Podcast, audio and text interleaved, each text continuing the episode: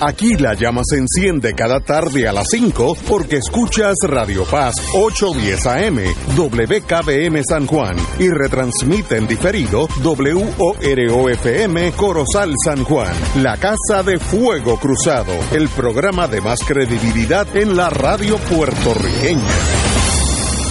Esta emisora y sus anunciantes no se solidarizan necesariamente con las expresiones que escucharán en el siguiente programa.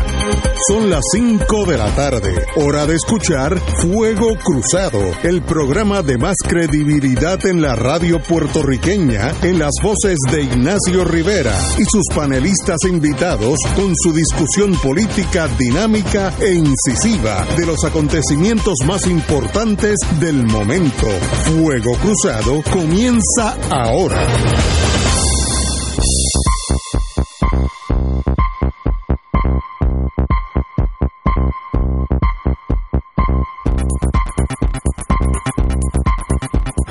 Amigos, amigas, muy buenas tardes. Hoy es miércoles, día de los sectores, como le llamo. Eh, eh, empezamos con noticias negativas. Ya la policía, en eso lo felicito, arrestó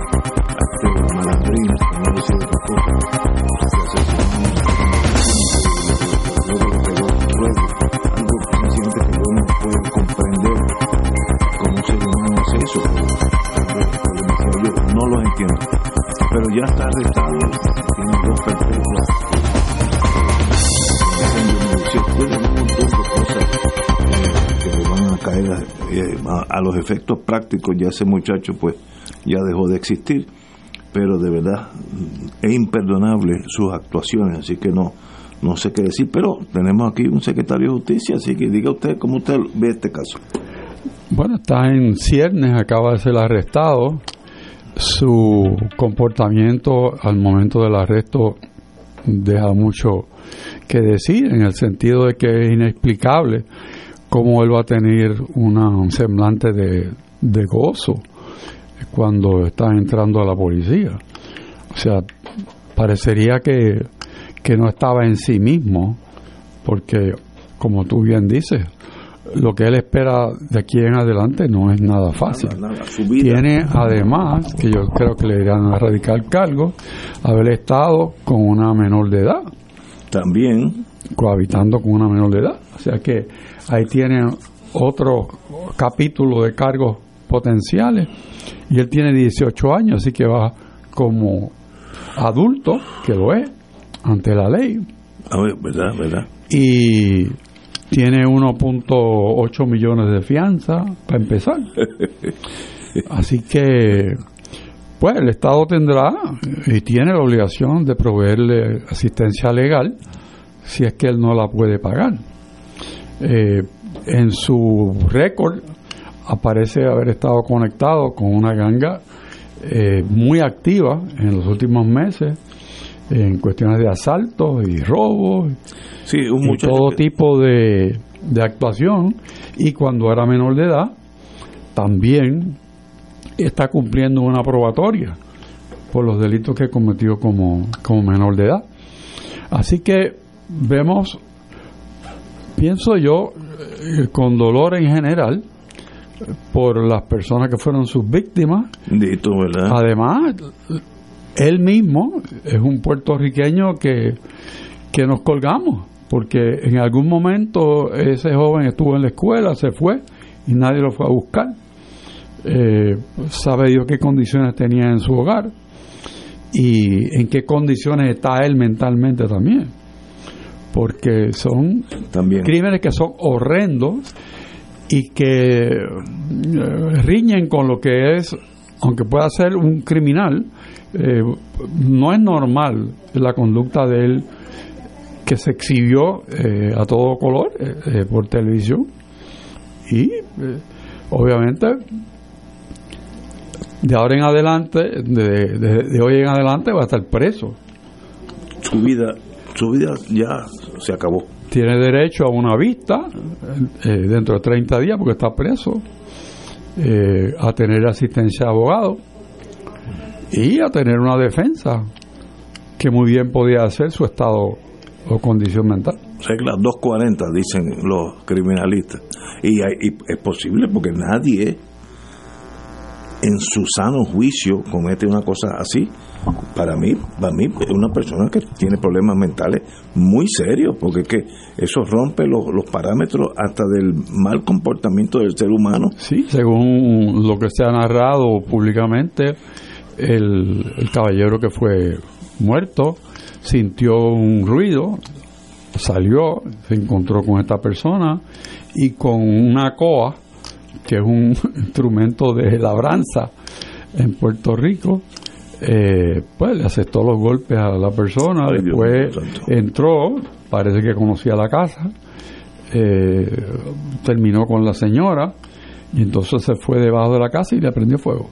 Increíble, cosa incomprensible para mí, incomprensible. Pero hay un, un conspirador sí. que, que pudiera dar luz porque no participó en el hecho mismo de, de las muertes.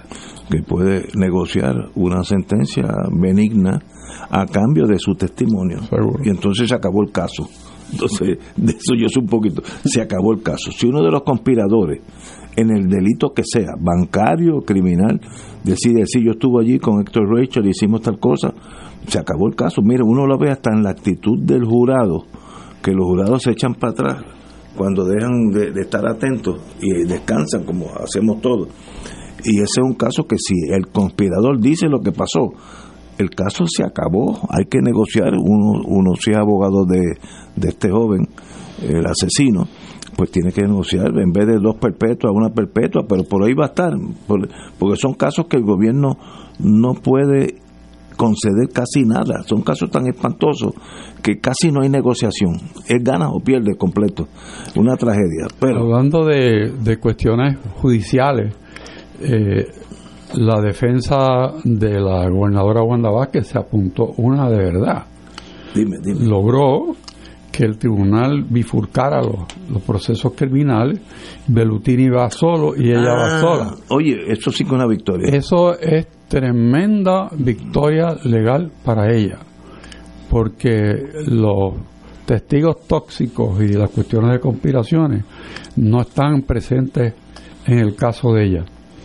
Así que el juicio podría ser mucho más corto eh, y mucho más fácil para ella manejarlo. Yo diría que es una gran victoria. Sí. Así que felicitaciones a su abogado de, que, de prestigio y de, de tu zona por allá en el oeste. Este, de verdad que, que me, me siento contento de conocerlo, considerarlo mi amigo, un abogado. Este. Está el licenciado eh, Plaza y el licenciado Peter John Porrata, que son su defensa. Perdón, yo estoy pensando en. Sí, yo sé quién tú estás Sí, pensando. en, en- en el tuyo de Mayagüez, Sí. para otro caso. Pero sí, Plaza, yo conozco a Plaza, fue fiscal con mis tiempos, en mis tiempos.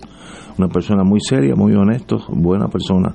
Y Porrata también son buenos Eh, abogados. Ellos desde el comienzo tenían puestas su- sus metas en proteger Separar los casos. el caso de la señora gobernadora del otro, porque hay dos conspiraciones. O sea, la segunda conspiración trató de involucrar a Pedro Pierluisi, pero él no nunca estuvo envuelto y así mismo está establecido. Así que hay eh, esa noticia para aquellos amigos que nos escuchan que les gusta el comentario de las cuestiones legales. Pues ahí hay un, un triunfo para la defensa, por lo menos en separar los casos de la gobernadora eh, de los de Belutini. Estoy, eso, eso es bien importante en ese caso. Eh, porque el señor Belutini, su comportamiento, su historial, eh, es, un ancla en ese caso, es negativo. Así que qué bueno que, que se vean los casos por separado. Y si la señora gobernadora es inocente, que salga inocente.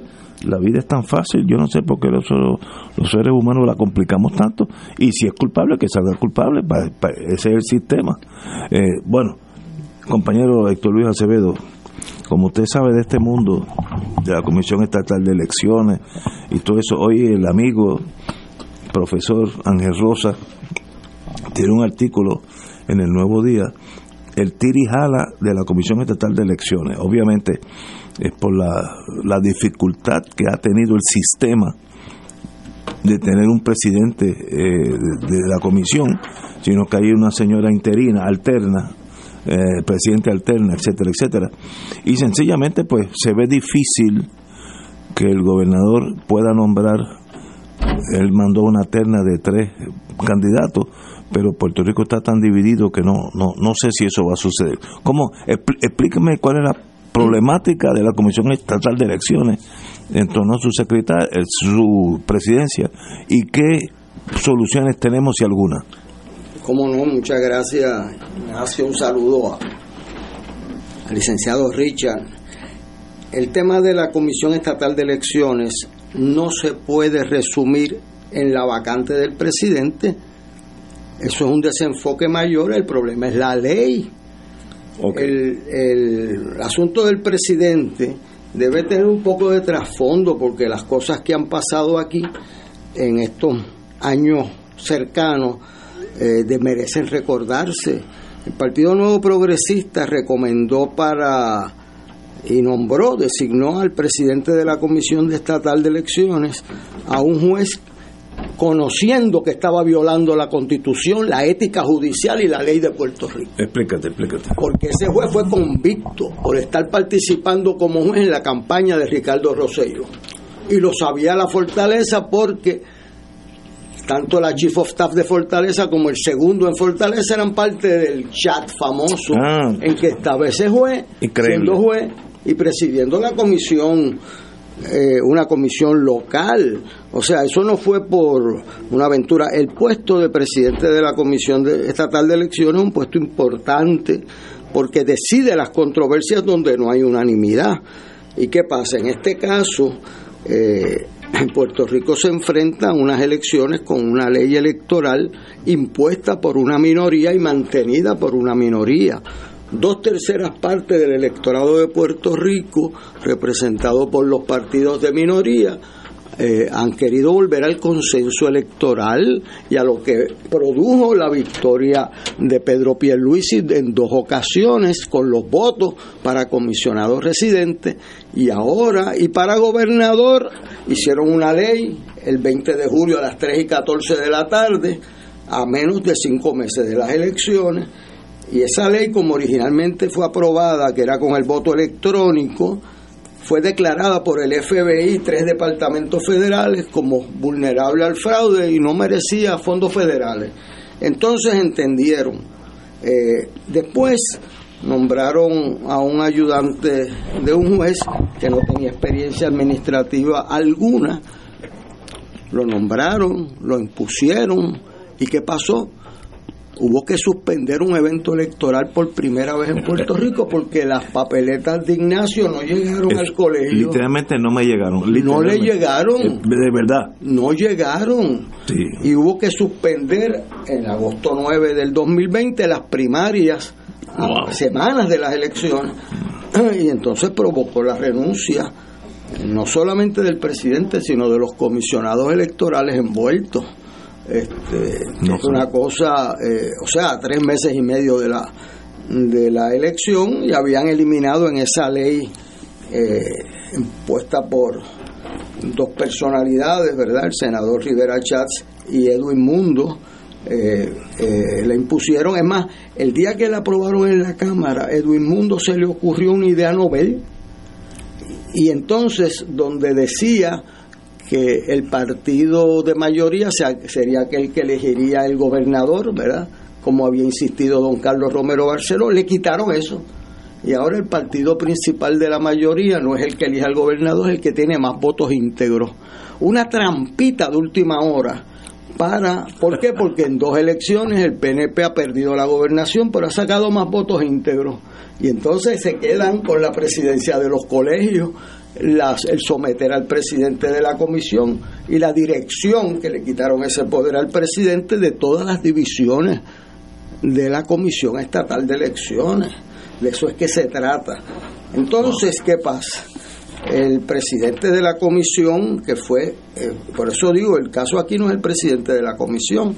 Los comisionados en septiembre del año de las elecciones a seis semanas de las elecciones se reunieron en un fin de semana y por unanimidad, unanimidad, escogieron a un juez y a una jueza de, de presidente en propiedad y alterno.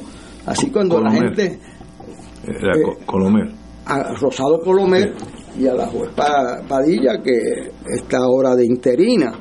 Eh, ¿Qué pasó? Eh, de hecho, yo hablé con los funcionarios y me dio mucho dolor porque Rosado Colomer eh, salvó a Puerto Rico de una situación muy indeseable, pero el resentimiento que causó que dejaba entrar a Edwin Mundo por allí sin tener puesto alguno en ese momento, pues impidió que le dieran los votos para continuar. ¿Y qué pasa? El gobernador se ha mantenido como si esto no fuera con él. Esto es con es un problema de Richard allá en el otro y el problema de Héctor Luis Acevedo anda por ahí, pero yo no tengo que ver con eso. Y le delegó su, su participación a Edwin Mundo, que es uno de los causantes del caos.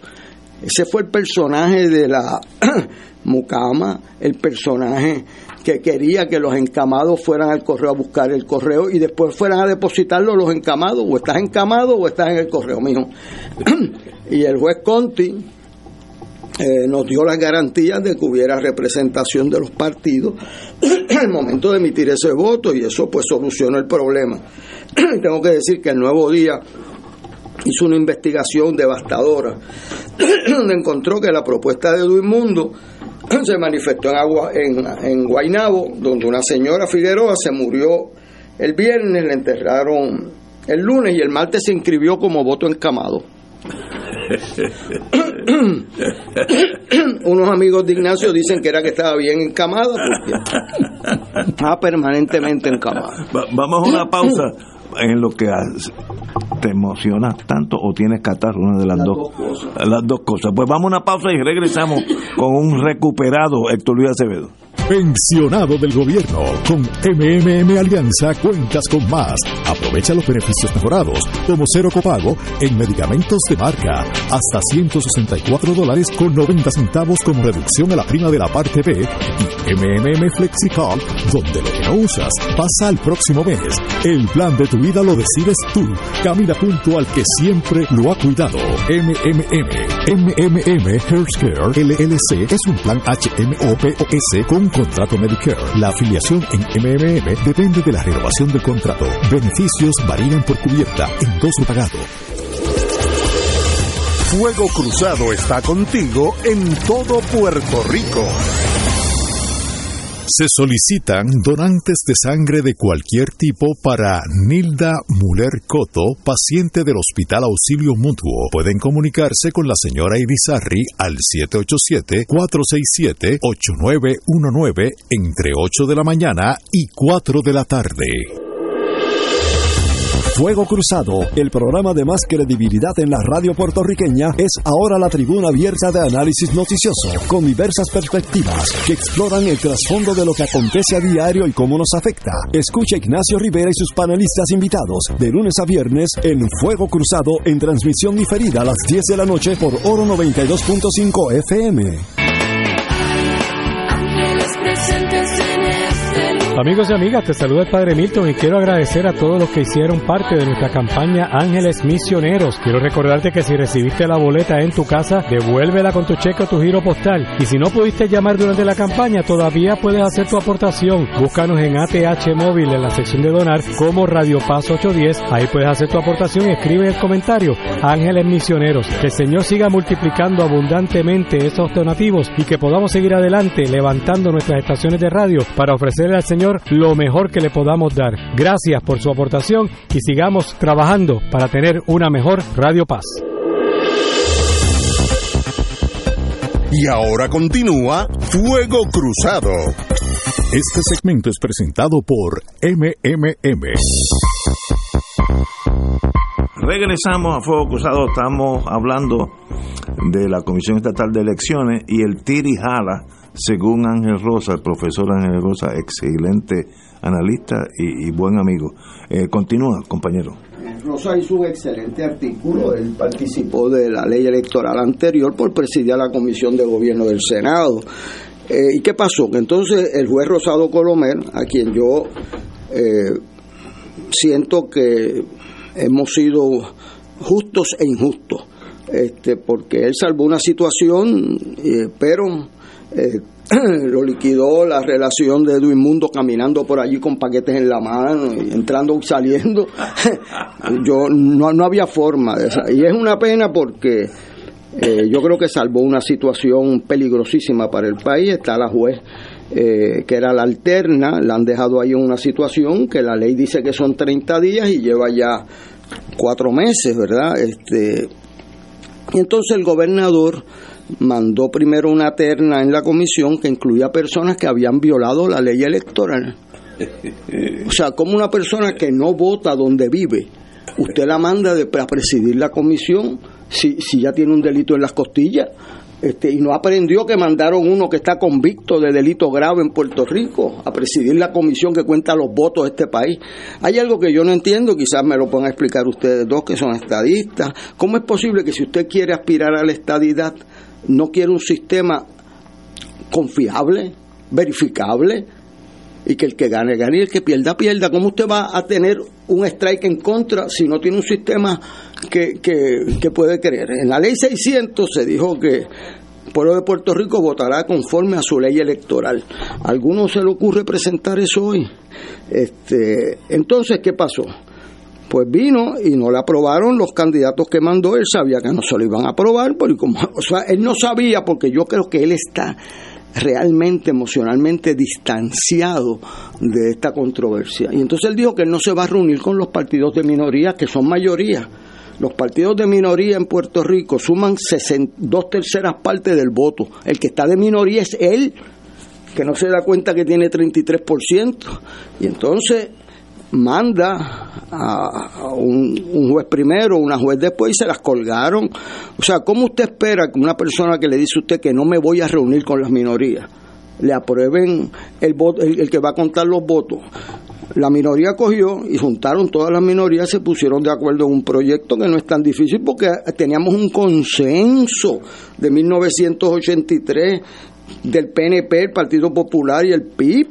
Y entonces, pues, ese consenso funcionó por siete elecciones sin problema.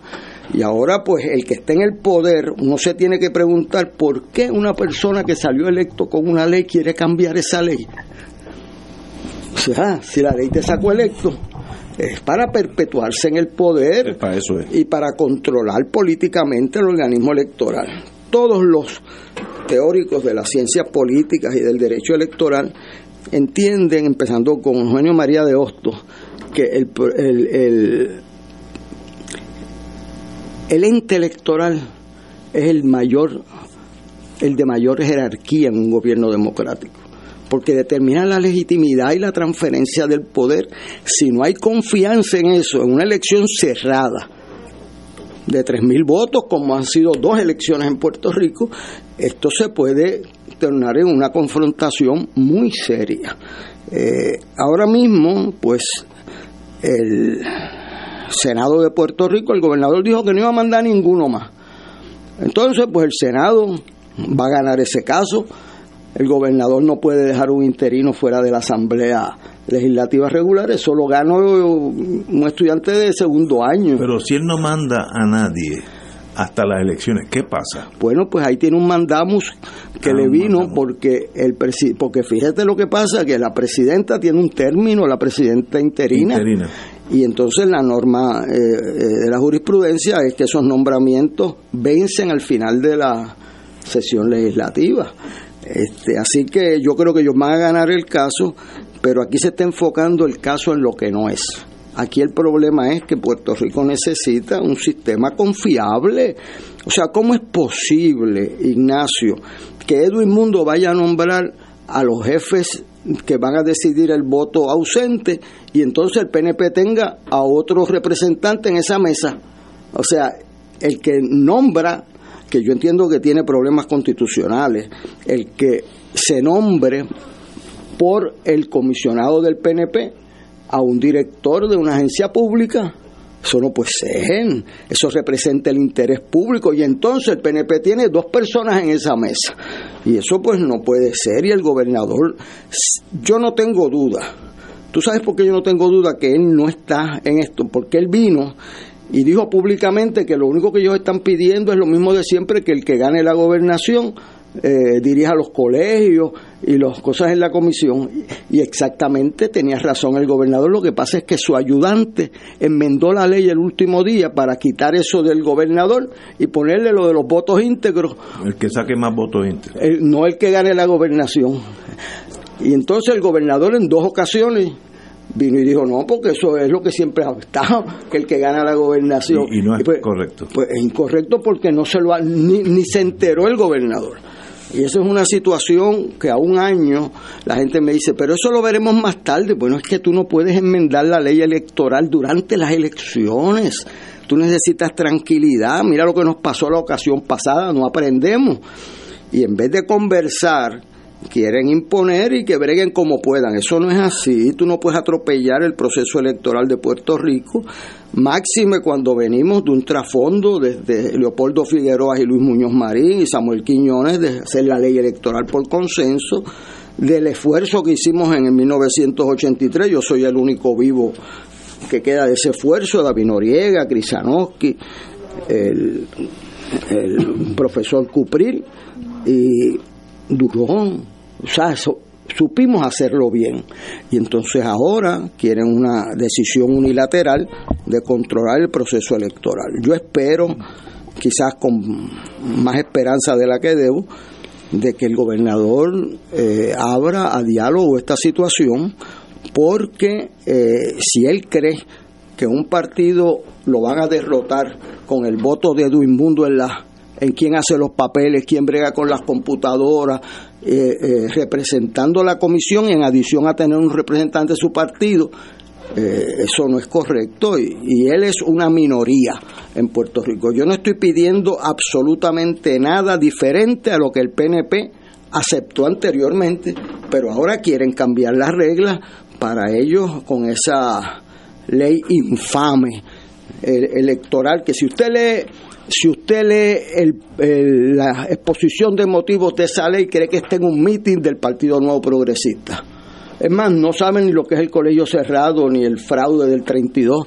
O sea, hay una ofensiva contra la verdad ahí eh, inexplicable para mí. Eh, y Puerto Rico eh, en una elección cerrada porque si ganan por 30, 40 mil votos, pues o pierden por 30 o 40 mil votos, pero aquí siempre hay elección cerrada.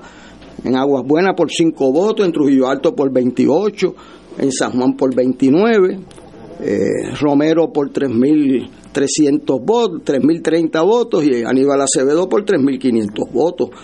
La tranquilidad de una ley electoral es fundamento para la paz en Puerto Rico y para podernos entender los unos a los otros. Tenemos que ir a una pausa, amigos, y regresamos con Fuego Cruzado. Yo quiero a alguien que me acompañe, que me lleve cositas a casa, que pueda hablar por teléfono, alguien que esté conmigo. Afiliado de Triple S Advantage, estamos contigo. Con la aplicación Triple S en casa, te llevamos salud a tu hogar para que no te pierdas ni una receta. Es fácil de usar y tú o tu cuidador pueden hacer la orden. Además, con Teleconsulta MD tienes acceso a tus citas médicas virtuales desde tu hogar. Elige vivir en salud con Triple S Advantage. Actor pagado. Fuego Cruzado está contigo en todo Puerto Rico. Caguas, centro y corazón de Puerto Rico, la ciudad donde la Madre Tierra creó un jardín para contemplar su belleza. Una ciudad de museos que nos transportan a un viaje por la historia, donde una variada oferta gastronómica deleitará tus sentidos con atractivos únicos y la tranquilidad y paz que te brindan nuestras calles. Tiene algo para todos.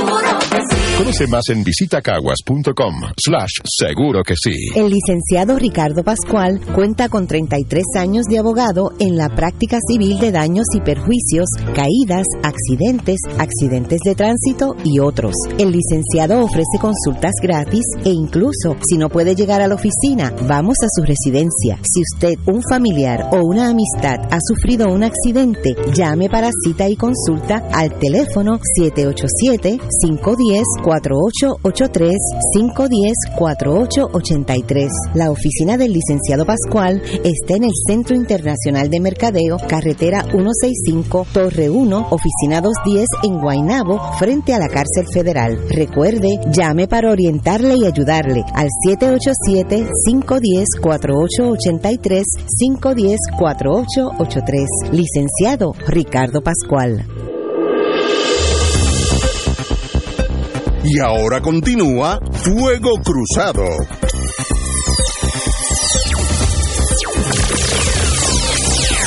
Regresamos amigos y amigas a Fuego Cruzado. Vamos a hablar de un tema que nos concierne a todos, que es la pobreza en Puerto Rico. Tenemos como invitado al don Francisco Rodríguez Castro, presidente de la compañía Berlin de Capital Advisors y vamos a hablar un poquito de este tema que sí nos toca a todos, no importa de qué partido seamos, desde los anarquistas hasta los más derechistas, todo nos afecta el, el, estado económico de Puerto Rico. Compañero Rachel. Sí, esta, esta semana eh, circuló un trabajo eh, que la compañía Berlin Capital y Francisco Rodríguez Castro nos presenta al país sobre el tema de la desesperanza en Puerto Rico y dice la realidad de dos Puerto Ricos marginados. Si importante es la, el contenido de la publicación, me parece muy ingeniosa la presentación gráfica del tema, porque es muy fácil uno entender que Puerto Rico se divida en dos, de norte a sur, entre Ciares a Juanadía. Y el resultado de esa división, desde el punto de vista de los datos que se recogen en este trabajo, eh, son impresionantes, porque contrasta realmente lo que dice el artículo, que hay dos Puerto Ricos uno de una forma y otro de otra. Yo le pido al amigo Francisco Rodríguez que nos dé una visión de cuáles son esos dos Puerto Ricos y qué importancia tiene esa información tanto para la formulación de política pública como también para los negocios en este país que existan o pudieran venir. Adelante. Muchas gracias. Eh, Héctor, muchas gracias Ignacio por invitarme a, participar en su programa. Eh, eh, las que no me conocen, Berlin Capital es una firma líder de asesoramiento gerencial y económico, eh, fundada desde el 2015 y, llevamos ocho años, años llevando todo tipo de información y llegando a empresarios. La, la razón de este estudio era mi preocupación por el discurso eh, profundo de que toda la solución en Puerto Rico es de fondos federales. Y yo quise hacer un, un estudio exhaustivo del ingreso familiar promedio en Puerto Rico por pueblo y compararlo con el ingreso familiar promedio de Estados Unidos y con el ingreso familiar promedio nivel de pobreza de Estados Unidos. Y esto, pues, cuando tú haces ese cálculo y tiras una línea imaginaria desde Manatí, bajando toda la cordillera central hasta, llegar a Juana Díaz, te das cuenta que realmente hay dos Puerto Rico. Un Puerto Rico que está al, al oeste de esa línea, que es un Puerto Rico pobre por debajo del nivel de pobreza, con un ingreso familiar de 22.419 o un 25% por debajo del umbral de pobreza de Estados Unidos. Eh, hay como 32 pueblos en, en esa situación de pobreza, pero al oeste, perdón, al este de esta línea, que es donde está San Juan, etcétera, eh, ese entonces ingreso sube a 32.940 y pero hay ocho ciudades que están también bajo ese nivel de pobreza lo que constituye un 51% de Puerto Rico que está por debajo del nivel de pobreza según lo actualizó el Departamento de Salud de Estados Unidos en enero del 2023 que es 29.960 ¿Okay? Así que eh, visto eso empezamos entonces a analizar este, además de que esta disparidad no solo nos debe dar vergüenza, y no, no, sino que nos debe llevar de una ira colectiva. La creación de este mapa no es una representación gráfica, es un testimonio de la urgente necesidad de cambio, de oportunidades equitativas y de crear un Puerto Rico unido contra la injusticia en su tejido económico. Así que eh, si lo compara con el ingreso promedio familiar del estado más pobre, que es Mississippi, que es 48.610, pues entonces Puerto Rico, ese Puerto Rico bien pobre, está a 116% más pobre que Mississippi. El Puerto Rico que está al este de la línea está un 47-53% mm, eh, más pobre que Mississippi. Así que eh, nosotros establecemos aquí una serie de recomendaciones que una de las formas más rápidas de crear riqueza y no seguir repartiendo pobreza en Puerto Rico es que el sector privado marca el camino junto al gobierno, eliminando las barreras de entrada y creando una sólida libertad económica. En nuestro estudio, nosotros detallamos las primeras cinco naciones con, con libertad económica amplia, que son Singapur número uno, Suiza número 2, Irlanda número 3, Taiwán número 4 y Nueva Zelanda. Y esto lo comparamos con los cinco peores, que son Zimbabue, Sudán, Venezuela, Cuba y Corea del Norte. Puerto Rico cae en el número 51 entre los países con menor, menor libertad económica. No sé si vieron que recientemente trajeron al economista Alex Kaiser y lo quiero citar porque dijo una cita una, muy valiente.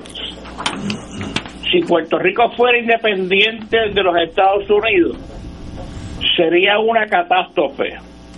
Esto es lo que dicen los datos. Lo que digo, puede sonar duro, pero leo los datos y las cosas están muy mal.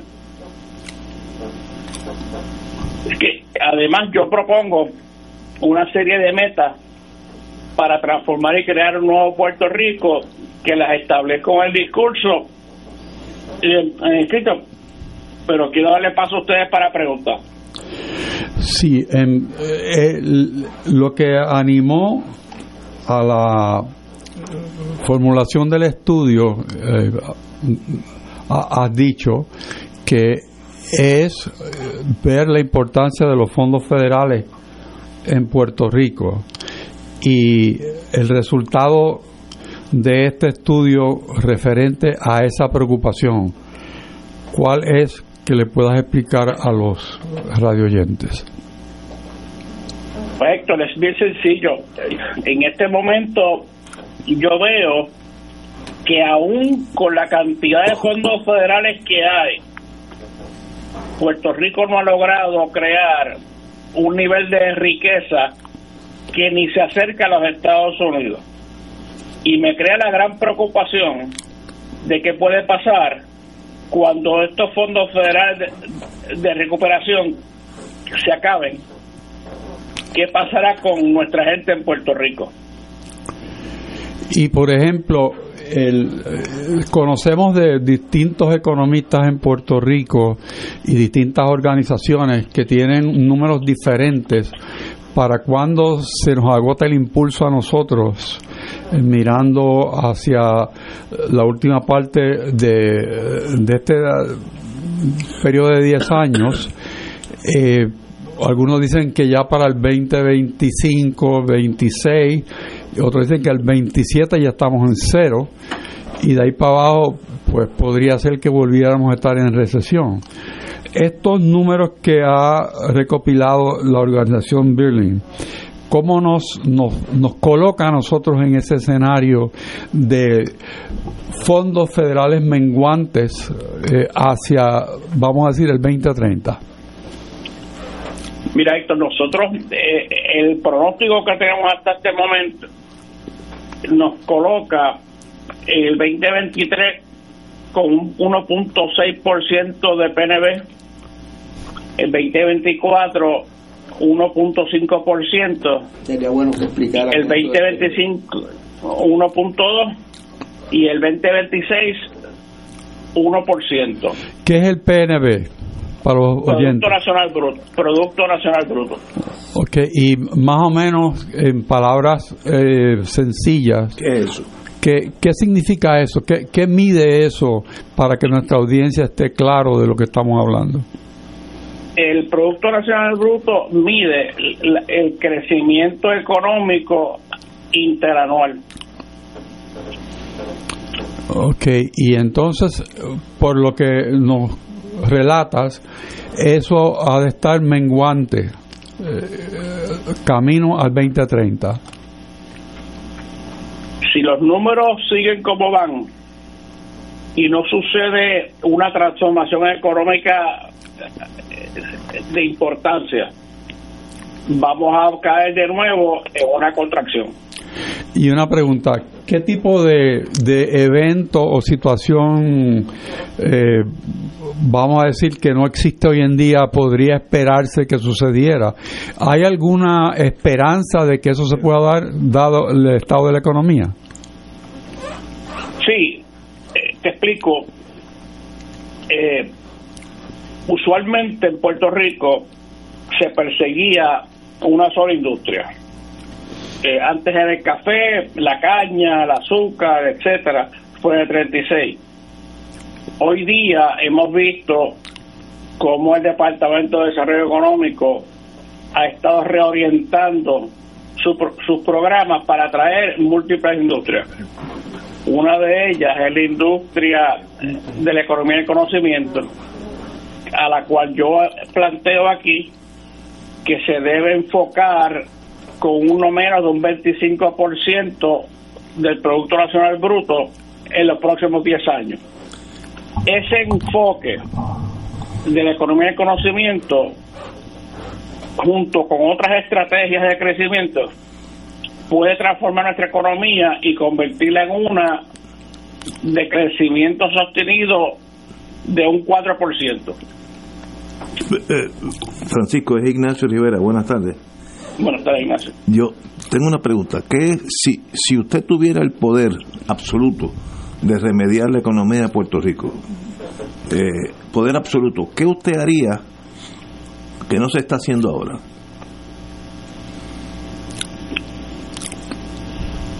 No tengo ese poder. No, pero si lo tuviera, ¿qué, qué idea tendría? ¿Cómo se transformaría Puerto Rico para salir de esta encerrona? Primero que tenemos que hacer es eh, preguntarnos cuántas leyes existen que afectan y obstaculizan el crecimiento de los negocios y de todo tipo eh, de, industria en Puerto Rico. Eh, e, eso lo hizo Nueva Zelanda con gran éxito y se convirtió, como han visto, en, en uno de los primeros países en competitividad. No sabía. Eso para mí, Interesante. la, la, la libertad económica, ¿verdad? Que, que atiende diferentes cosas, eh, eh, permite que, que se pueda transformar del Estado hacia el sector privado muchas libertades y, y eliminar obstáculos. Constantemente yo me paso atendiendo problemas de obstáculos que se ponen por la burocracia que tiene el gobierno con diferentes cosas, que hay que repensarlo. Eso es un, un solo ejemplo. Yo en mi, en mi escrito planteo que, que si nosotros hacemos los cambios que yo sugiero aquí, se generarían sobre 15.5 billones en actividad económica nueva. Por ejemplo, eh, yo no soy economista ni mucho menos, pero la permisología yo creo que es una de las grandes barreras en Puerto Rico para hacer cualquier cosa. Yo como abogado he intervenido en casos que si uno lo dice piensan que uno está mintiendo de lo absurdo que han sido. Eh, voy a decir uno, en el viejo San Juan hay un restaurante que yo, yo voy de vez en cuando y se movió el restaurante bloque y medio dentro del mismo viejo San Juan. Los mismos dueños el mismo el mismo nombre todo igual. Estuvo casi un año para que le dieran el permiso de bebida y fue post yo me tuve que reunir con el secretario de Hacienda exponerle el caso. El mismo restaurante la misma gente la misma accionista ¿sabes? todo igual. Y entonces solamente cuando el secretario que fue muy muy capacitado que de paso fue Zaragoza dijo espérate vamos a solucionar y allí mismo salí con el permiso. Un año después el mismo restaurante no no es que llegó un platillo volador a Puerto Rico y se puso viejo San Juan. Eh, pues obviamente eso es un detente al progreso. El que no tiene la capacidad de, de buscársela dentro de ese sistema pues sucumbe. Eso sería una una de las cosas que usted alteraría. Totalmente. Bueno, comprendo Y, eso que ade- adelanto, que Manolo Sidre ha hecho grandes avances en esa dirección. Pero los municipios autónomos tienen un- unos poderes que yo creo que hay que flexibilizarlos y limitarlos. Usando tu ejemplo, Ignacio, una persona que va a un restaurante de un sitio para otro, que tiene todos sus permisos al día, debe ser automático. exacto exacto Y eso es tan fácil como legislar eh, distritos, áreas y especificaciones cuando hay mudanzas de negocio, apertura. Si tú abriste un, una panadería donde había otra antes, permiso automático. Darle la flexibilidad al empresario de que, de que emprenda y que el gobierno lo fiscalice. Y si hace las cosas mal, pues se cierra ese negocio pero no obstaculiza la, la apertura de negocios. compañero Eh, muy buenas tardes, le habla Héctor Luis Acevedo. Primero, quiero agradecer como puertorriqueño que se interesara por la desigualdad. oye qué bonito Yo creo que es de los pocos asesores financieros y banqueros que le ha dedicado el tiempo a esto. Nosotros hemos discutido aquí el- un análisis paralelo al que usted ha hecho. Usted ha hecho un análisis a base de los ingresos per cápita, ¿verdad? Que dan los documentos, etcétera. Y, y hace una aseveración muy interesante y muy conmovedora al final. Nosotros hemos estado leyendo y trabajando con el índice de desarrollo humano que también incluye eh, la expectativa de vida de los diferentes lugares y el índice de educación. El, economista Caraballo Cueto y pero Marcia Rivera, eh, que es eh, la persona que yo llevé a la Interamericana y que está haciendo esos estudios en Latinoamérica y, y aquí en Puerto Rico hicieron un estudio, coinciden en parte en la, en la geografía de la pobreza, pero la distribuyen más en la montaña y en el área oeste de Puerto Rico como una T eh, se va manifestando. Habría que ver también el nivel de los cupones de alimentos, pero el nivel de la educación y la expectativa de vida es fundamental. Eh, a mí me interesó mucho eh, porque nadie había planteado, como usted lo hace aquí, el, el índice este-oeste de Puerto Rico, con una pobreza concentrada en el oeste, ¿verdad? Y lo demarca con, con un título ahí, El rostro de la desesperanza, la realidad de dos Puerto Ricos marginados. Eh, aquí hay un problema de desigualdad eh, significativo en Puerto Rico que se está ampliando. Eso pasa, dice Piketty, en gran parte del mundo y que perjudican ese distanciamiento a las clases más pobres. Eh, se cierran las mejores escuelas en muchos casos en los lugares eh, más pobres de Puerto Rico, se consolidan en muchos casos en las peores escuelas.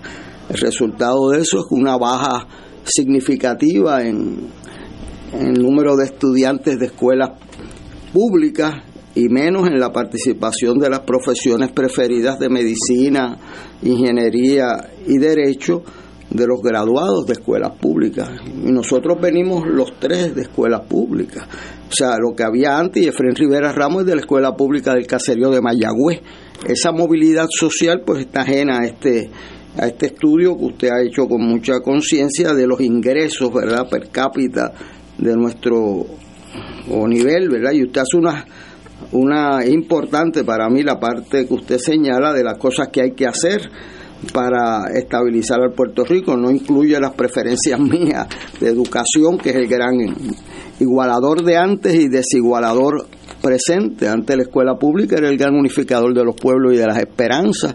Ahora pues es lo que distancia más, eso lo señala Zacarías y Piketty. Usted dice aquí que hay que crear 300 mil nuevos puestos de trabajo en el sector privado en 10 años.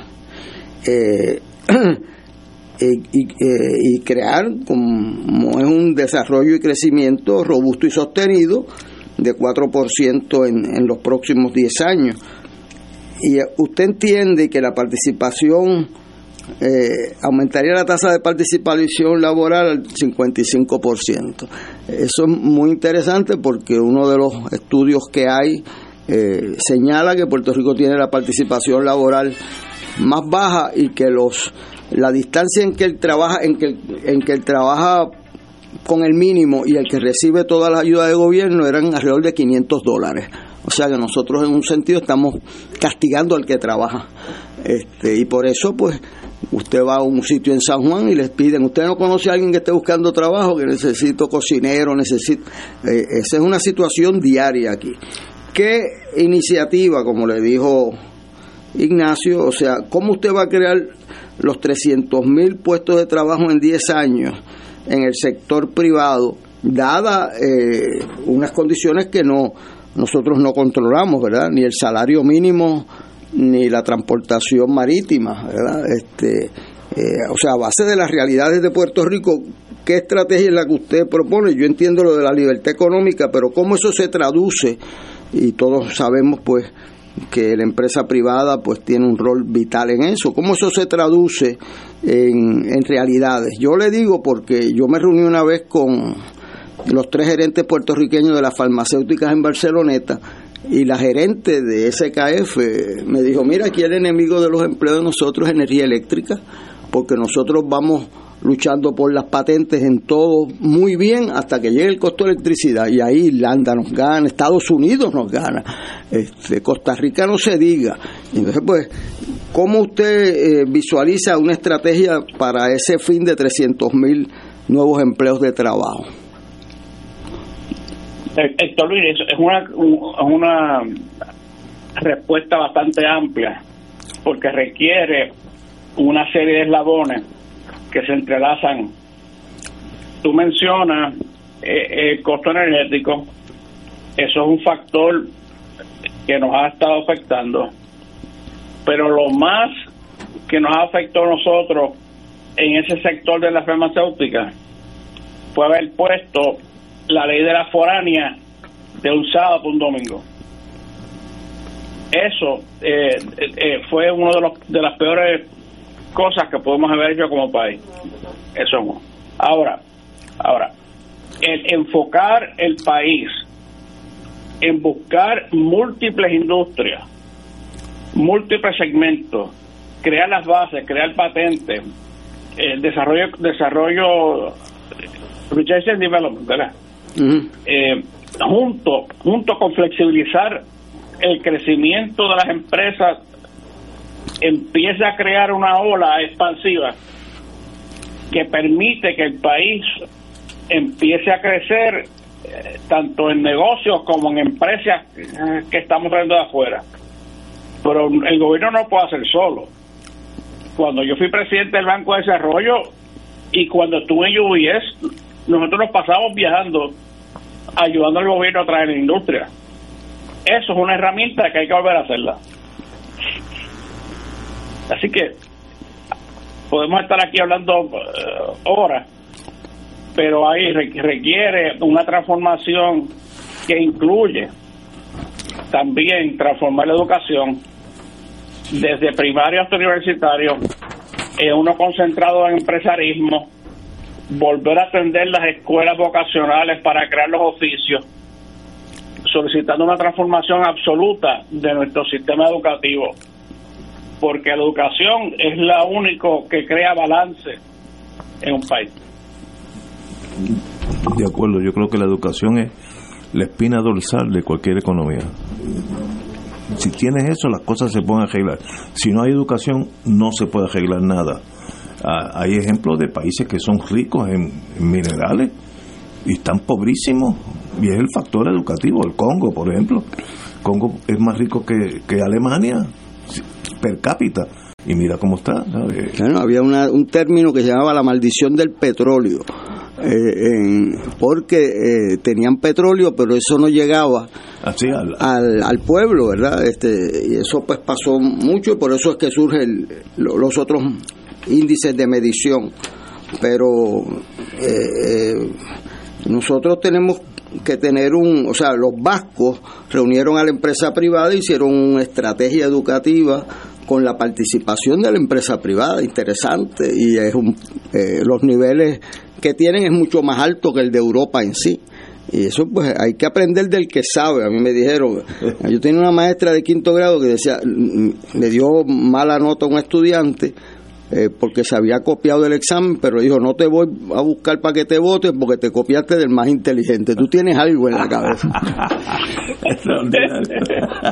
el, el punto de la educación, y ya para redondear, eh, en Puerto Rico se ha hecho un énfasis en masificar la educación universitaria, pero como bien mencionas, se quedaron fuera el, tipo de educación que la economía pide a gritos, que son personas que son técnicamente aptas para una función específica y que no necesitan un título universitario. Lo que necesitan a veces son licencias para poder trabajar y licencias que puede dar una agencia federal o una agencia local que le da a la persona ese empoderamiento para poder trabajar en funciones muy lucrativas y que no necesariamente son de títulos universitarios. Ese renglón me parece a mí que va de la mano con lo que has explicado como parte de la mezcla que hay que hacer en la economía para llegar a ponernos en marcha, que sería lo primero. Correcto. Francisco, te tenemos que dejar ya que el tiempo nos aprisiona. Francisco Rodríguez Castro, el presidente y CEO de Berlin eh, Capital Advisors. Así que un privilegio y cada vez que tires algún estudio como esto, por favor, nos lo hace llegar porque para nosotros es muy valioso. Pues si, si Héctor me hace su yo lo suscribo a nuestra plataforma ah, pues, gratuita para que llegue todo. Seguro que sí, cuenta con eso. Muchas gracias, Francisco. Saludos. Gracias. Vamos a una pausa, amigos. Yo quiero a alguien que me acompañe, que me lleve cositas a casa, que pueda hablar por teléfono, alguien que esté conmigo. Afiliado de Triple S Advantage, estamos contigo Con la aplicación Triple S en casa, te llevamos salud a tu hogar para que no te pierdas ni una receta. Es fácil de usar y tú o tu cuidador pueden hacer la orden. Además, con Teleconsulta MD tienes acceso a tus citas médicas virtuales desde tu hogar. Elige vivir en salud con Triple S Advantage. Actor pagado. Fuego Cruzado está contigo en todo Puerto Rico. Se solicitan donantes de sangre para Félix Maldonado Rodríguez. Posibles donantes pueden comunicarse con la señora Irizarri al 787-467-8919. 787-467-8919 para una cita de 8 de la mañana a 4 y 30 de la tarde en Bayamón, frente al Hospital Ima San Pablo. En Atorrey, en los predios de auxilio mutuo. Y en Guaynabo, en la avenida Roosevelt. Este ha sido un servicio público de esta emisora.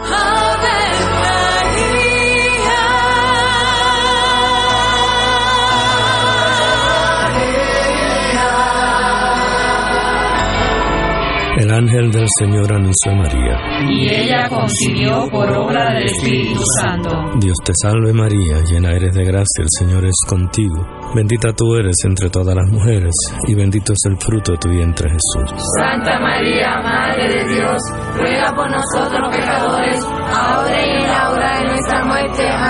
He aquí la esclava del Señor. Hágase en mí según tu palabra. Dios te salve María, llena eres de gracia, el Señor es contigo. Bendita tú eres entre todas las mujeres, y bendito es el fruto de tu vientre Jesús. Santa María, Madre de Dios, ruega por nosotros pecadores, ahora y en la hora de nuestra muerte. Amén. Y el Verbo se hizo carne. Y habitó entre nosotros. Dios te salve María, llena eres de gracia, el Señor es contigo. Bendita tú eres entre todas las mujeres, y bendito es el fruto de tu vientre Jesús. Santa María, Madre de Dios, ruega por nosotros pecadores, ahora y en la hora de nuestra muerte. Amén. Ruega por nosotros, Santa Madre de Dios. Para que seamos dignos de alcanzar las promesas de nuestro Señor Jesucristo. Oremos. Derrama, Señor, tu gracia sobre nosotros, que por el anuncio del ángel hemos conocido la encarnación de tu Hijo para que lleguemos por su pasión y su cruz a la gloria de la resurrección, por Jesucristo nuestro Señor. Amén. Gloria al Padre, al Hijo y al Espíritu Santo. Como era un principio, ahora y siempre, por los siglos de los siglos. Amén.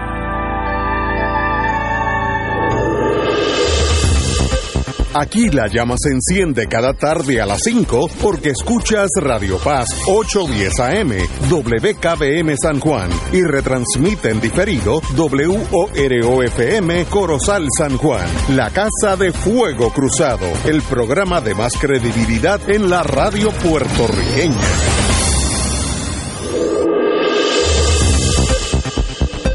Y ahora continúa Fuego Cruzado.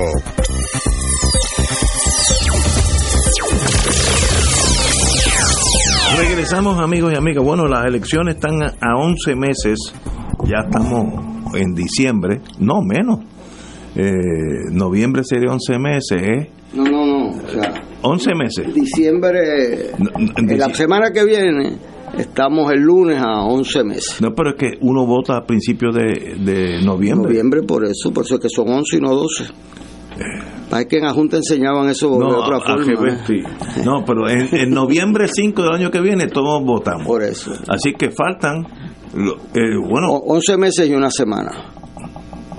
no, di- Ah, sí, es verdad, correcto. Estoy, estoy, estoy pensando, estoy, estoy en diciembre y no en, en, en, en noviembre. Bueno, pero de aquí a 11 meses y una semana estaremos brindando con champán o con Mavi, dependiendo de- de- del grado de la victoria o la derrota.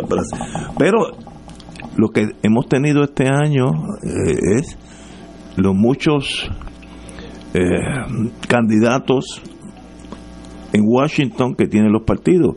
Eh, Jennifer, eh, la señora comisionada residente, tiene uno que va a ser el Mes Román. Obviamente, pues el, el Partido Nuevo tiene dos. eh, ¿Cómo se llaman? Eh, Villafañe. Villafañe, Fañe. Quiquito Meléndez, Ahí hay y tres. ahora hay otra, Otra persona que es una doctora de Guaynabo, que dijo que también tiene interés en la candidatura. Pues hay tres. Y el gobernador no ha respaldado a ninguno. A nadie. A nadie. Bueno, pues, pues, pues, que vengan las primarias, que saque el que saque más votos. Entonces el Partido Popular también tiene uno. Uno, ¿cómo se llama este muchacho? Ay, Dios mío. Este muchacho se llama Pablo José Pablo. Hernández Rivera. Eh, la verdad que cumplir años es fatal, porque yo almuerzo con él cada dos semanas, porque él almuerza con él almuerza con su padre, que es amigo mío, así que nos vemos cada rato. Brillante, eh, excepcionalmente inteligente y buena persona. Si eso le da para ganar, pues mire, es muy posible. O sea, no, tampoco estoy diciendo que es imposible. Así que, pero tiene, como yo le he dicho a él, así que lo puedo repetir aquí, lo que tú tienes flojito es el partido. El partido tuyo, tú eres mejor que el partido, tú estás más adelante que el partido, porque todo el mundo le cae bien, todo el mundo quiere votar por él. Yo no oigo de eso el Partido Popular, tampoco lo oigo mucho el Partido Nuevo. La gente como que está peando del, del, del vagón de la vida. Eh, eh, Victoria Ciudadana tiene a a Rivera Lacén. Correcto. candidata. Y el del. El del. El PIB no ha dicho. El PIB no ha dicho y dignidad tampoco. Si lo ha dicho, no, no, no le he puesto atención. Así que va a haber amplia facultad de nosotros elegir el mejor que haga su trabajo en Washington.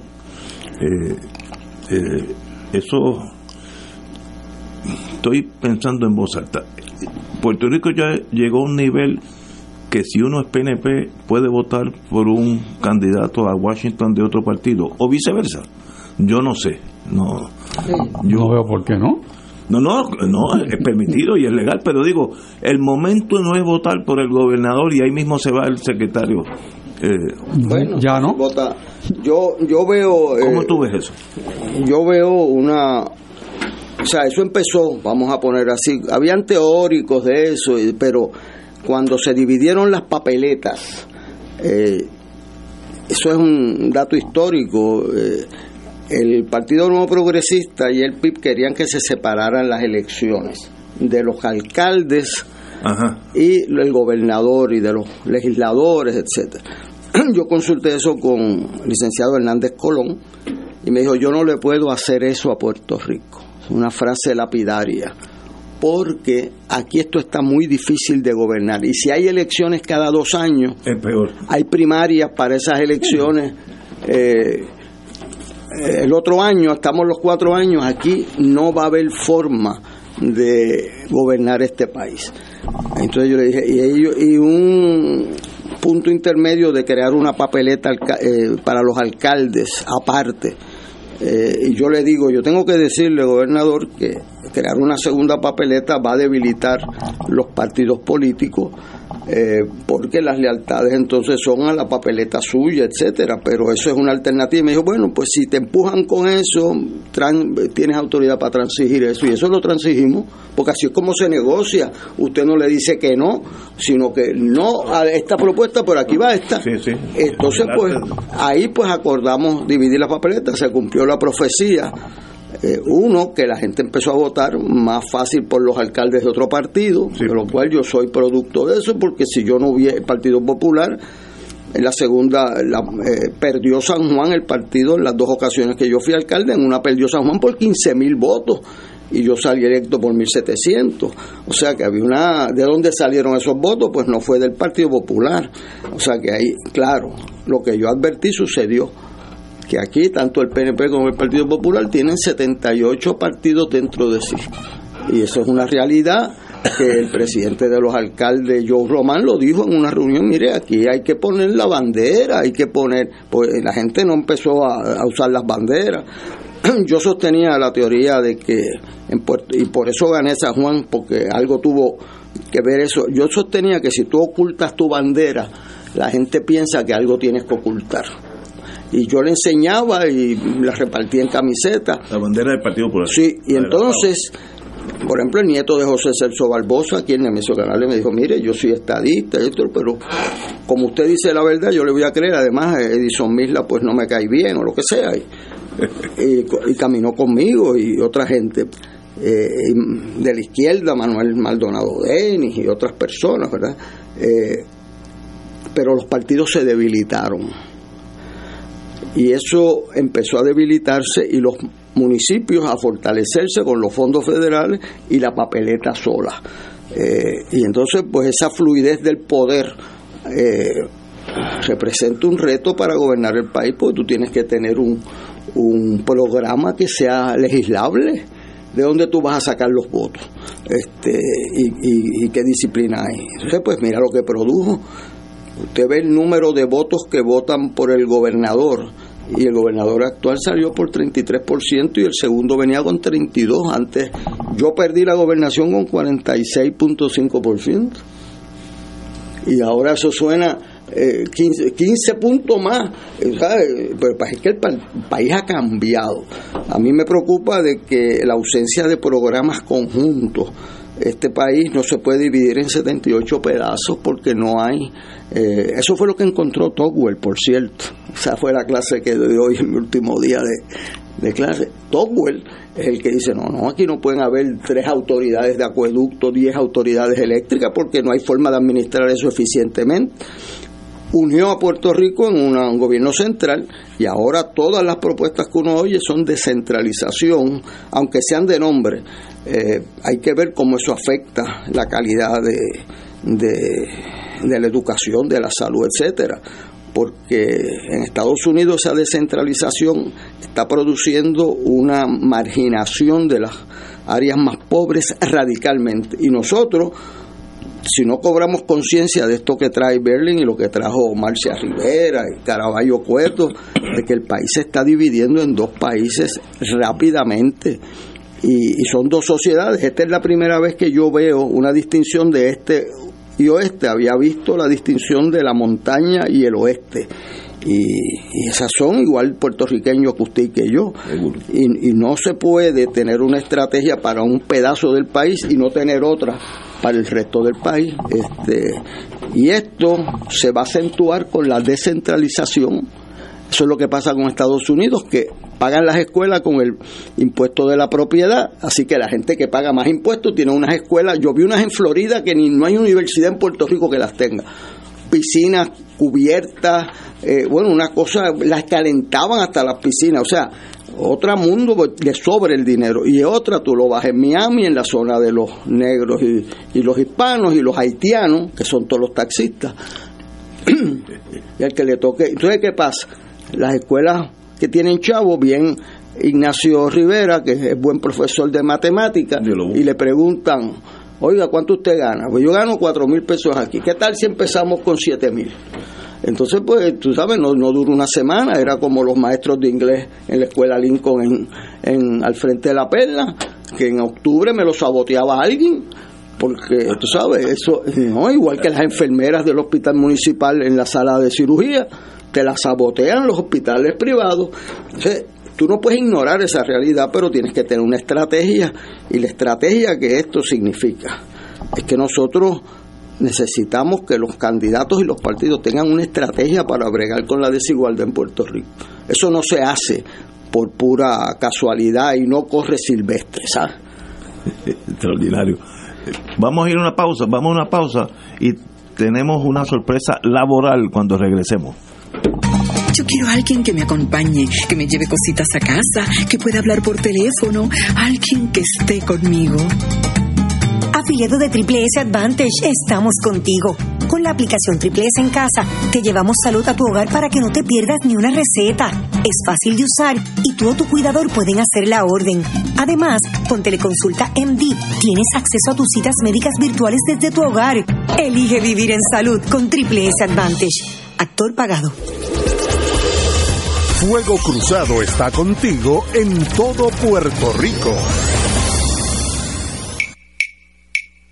De todo un poco, con Manolo Almeida, el más ameno en tus mañanas por Radio Paz 810 AM, de martes a viernes a las 9 de la mañana. Notas positivas, salud, ambiente, negocios y entretenimiento. De todo un poco, martes a viernes por Radio Paz. ¡Estamos vivos! Todos los jueves Radio Paz y la Administración del Seguro Social te ofrecen un espacio informativo para orientar orientarte y aclarar todas tus dudas sobre los derechos, requisitos y obligaciones para poder disfrutar de sus beneficios. Plantea tus preguntas por el 787-349-82 y conoce antes que nadie los detalles concernientes a cambios y nuevas regulaciones escuchando todo sobre Seguro Social con Víctor Rodríguez. Los jueves a las 11 de la mañana por Radio Paz 810 AM. Se solicita sangre para el paciente Rafael Claudio, hospitalizado en el Presbiteriano del Condado. Los donantes deben pasar por el banco de sangre frente al auxilio mutuo. Para cita 751-6115. Y ahora continúa Fuego Cruzado.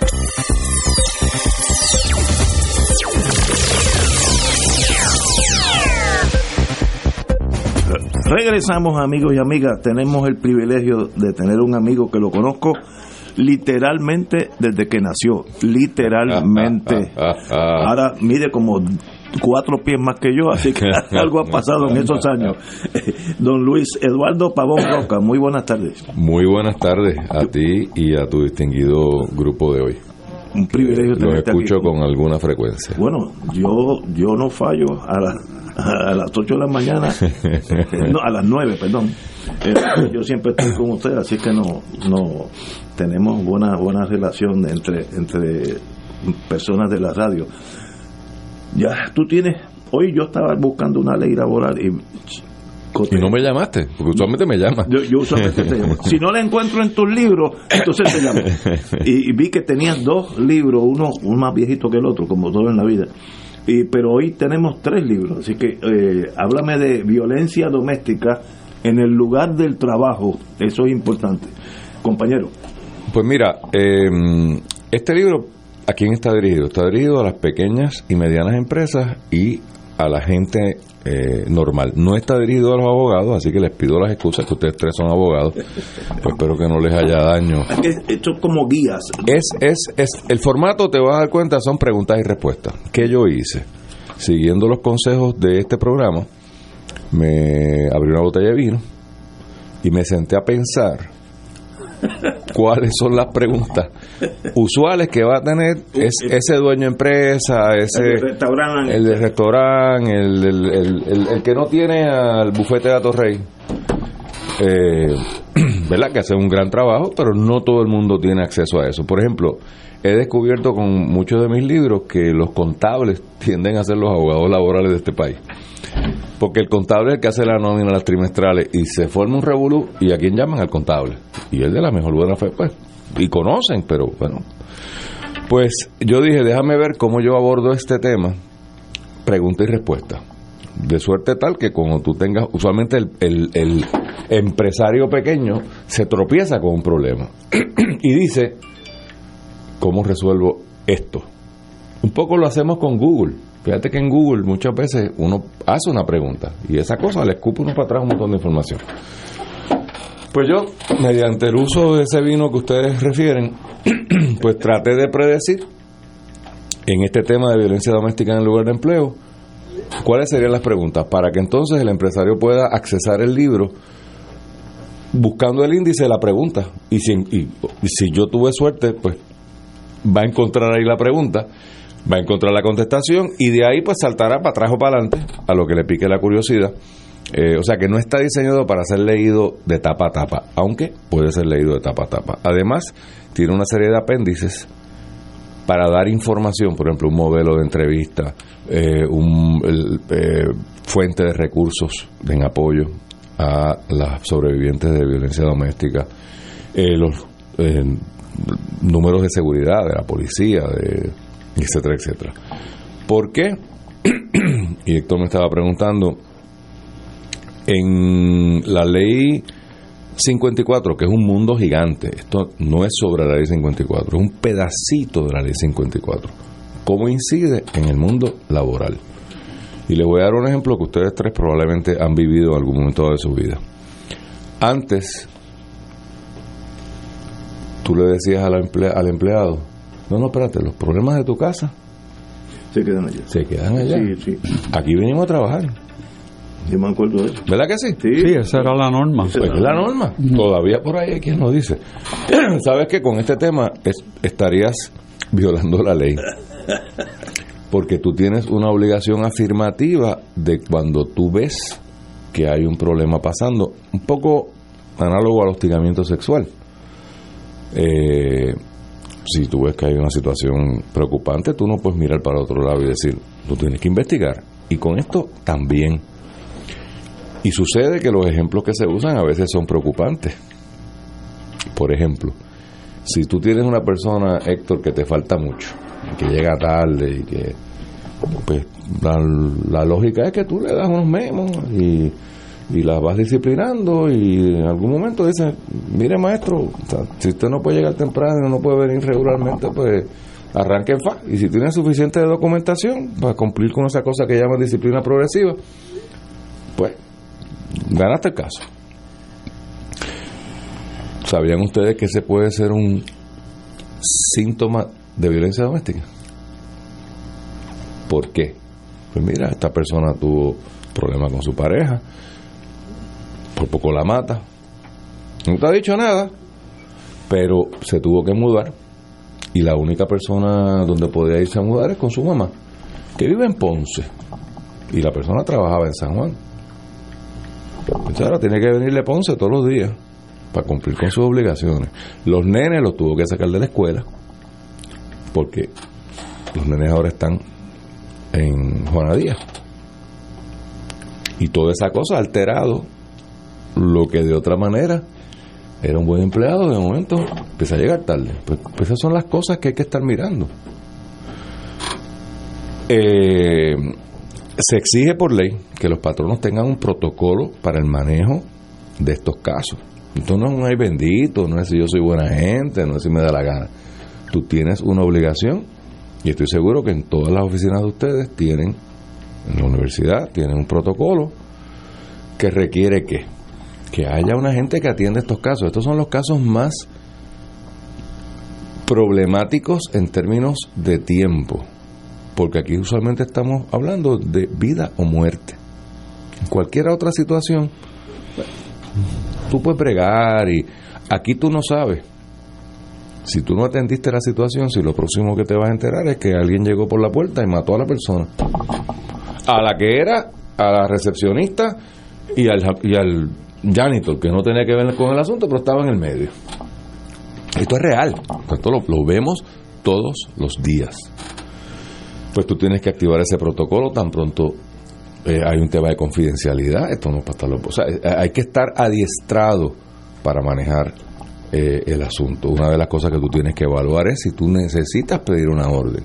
No ya la orden de la persona, no la orden de la víctima. Esa siempre ha estado ahí. La orden a favor de la empresa. O sea, yo empresa ahora tengo standing para ir. De hecho, puedo ir sin la víctima. Se lo tengo que informar, pero no tengo que pedirle permiso. Cuando ha sucedido algún incidente en la, en la empresa, que puede ser tan sencillo como una llamada telefónica no bienvenida. Recordemos que la violencia doméstica tiene muchas facetas, desde la psicológica hasta obviamente la física, mediante uso de cosas electrónicas, toda esa vaina. Así que eh, ha cambiado el mundo eh, empresarial. Los empleados saben que tienen estos derechos, pero de nuevo, mi- mi- yo estoy tratando de ser bastante objetivo, bastante balanceado, de que todo el mundo entienda cuáles son sus derechos y cuáles son sus obligaciones. Tú sabes, que, de que haya menos, eh, menos problemas. Otra cosa que recientemente se aclaró es que es una pareja. En la primera versión, los tribunales habían resuelto que tenían que ser parejas tradicionales. Eh, ya la ley explícitamente dice que pueden ser parejas del mismo sexo, cualquier cosa que parezca una relación de pareja. No, importa que estén casados, que no están casados, eh, novios, eh, si hubo o hay una relación de pareja, esta ley se activa y el patrón no tiene las responsabilidades. No me he callado, me siento como que... No, pero es que eh, el Es que estamos público aprendiendo. no, quiere no, saber eso. No, y estamos Estamos examinando los errores que uno ha cometido como patrón. Una pregunta. Diga usted. ¿Quién es patrono eh, frente a la ley? Un comerciante que tiene un colmado con un empleado, dos empleados. ¿Cuándo se activa? Del cero. Todo el mundo es un empleado. Todo el mundo es un patrón. No hay. Tú, perdón, probablemente hacer la pregunta porque hay legislaciones, sobre todo federales, que establecen un mínimo de empleados para, Para que se active la ley. FMLA, ADA, la misma título 7. Las leyes locales típicamente no tienen ese requisito. Eh, la- las leyes estatales, territoriales, no me quiero meter en política, las del Estado Libre de Puerto Rico, eh, no, no, el legislador siempre las ha puesto desde cero. O sea, bueno, desde cero, no, desde uno, ¿no? Porque- Por eso, un empleado, o sea, un, un, empleado. una persona que tiene un colmado. Y la esposa trabaja en el colmado. Pero, bueno, pero supongo Ah, yo que ah. para trabajar a alguien más, ¿no? O sea, este, Porque si la esposa o sea, o tú le estás diciendo a nuestra audiencia hoy que aquel que tenga un empleado tiene que tener un protocolo. Así es. Así es. No, el- el- o sea, el legislador no puso footnote. Eh, si usted tiene un... Pero eso me obliga a, una, a, a decir algo. Por eso es que es tan importante que ese protocolo no se lo copien. Yo no tengo nada malo en que se lo copien y que busquen modelos. Pero los modelos deben ser modelos. Entonces, si tú tienes un negocio, yo no voy a ir al extremo tuyo. Explícate, sí. Yo no voy al negocio de, claro, de- de un negocio pequeñito. Yo tengo un negocio, tengo la, el, el, el restaurante ese que tú, ¿a ¿dónde es que tú vas a almorzar? Este, en el viejo San Juan. El viejo San Juan. Es Cayo.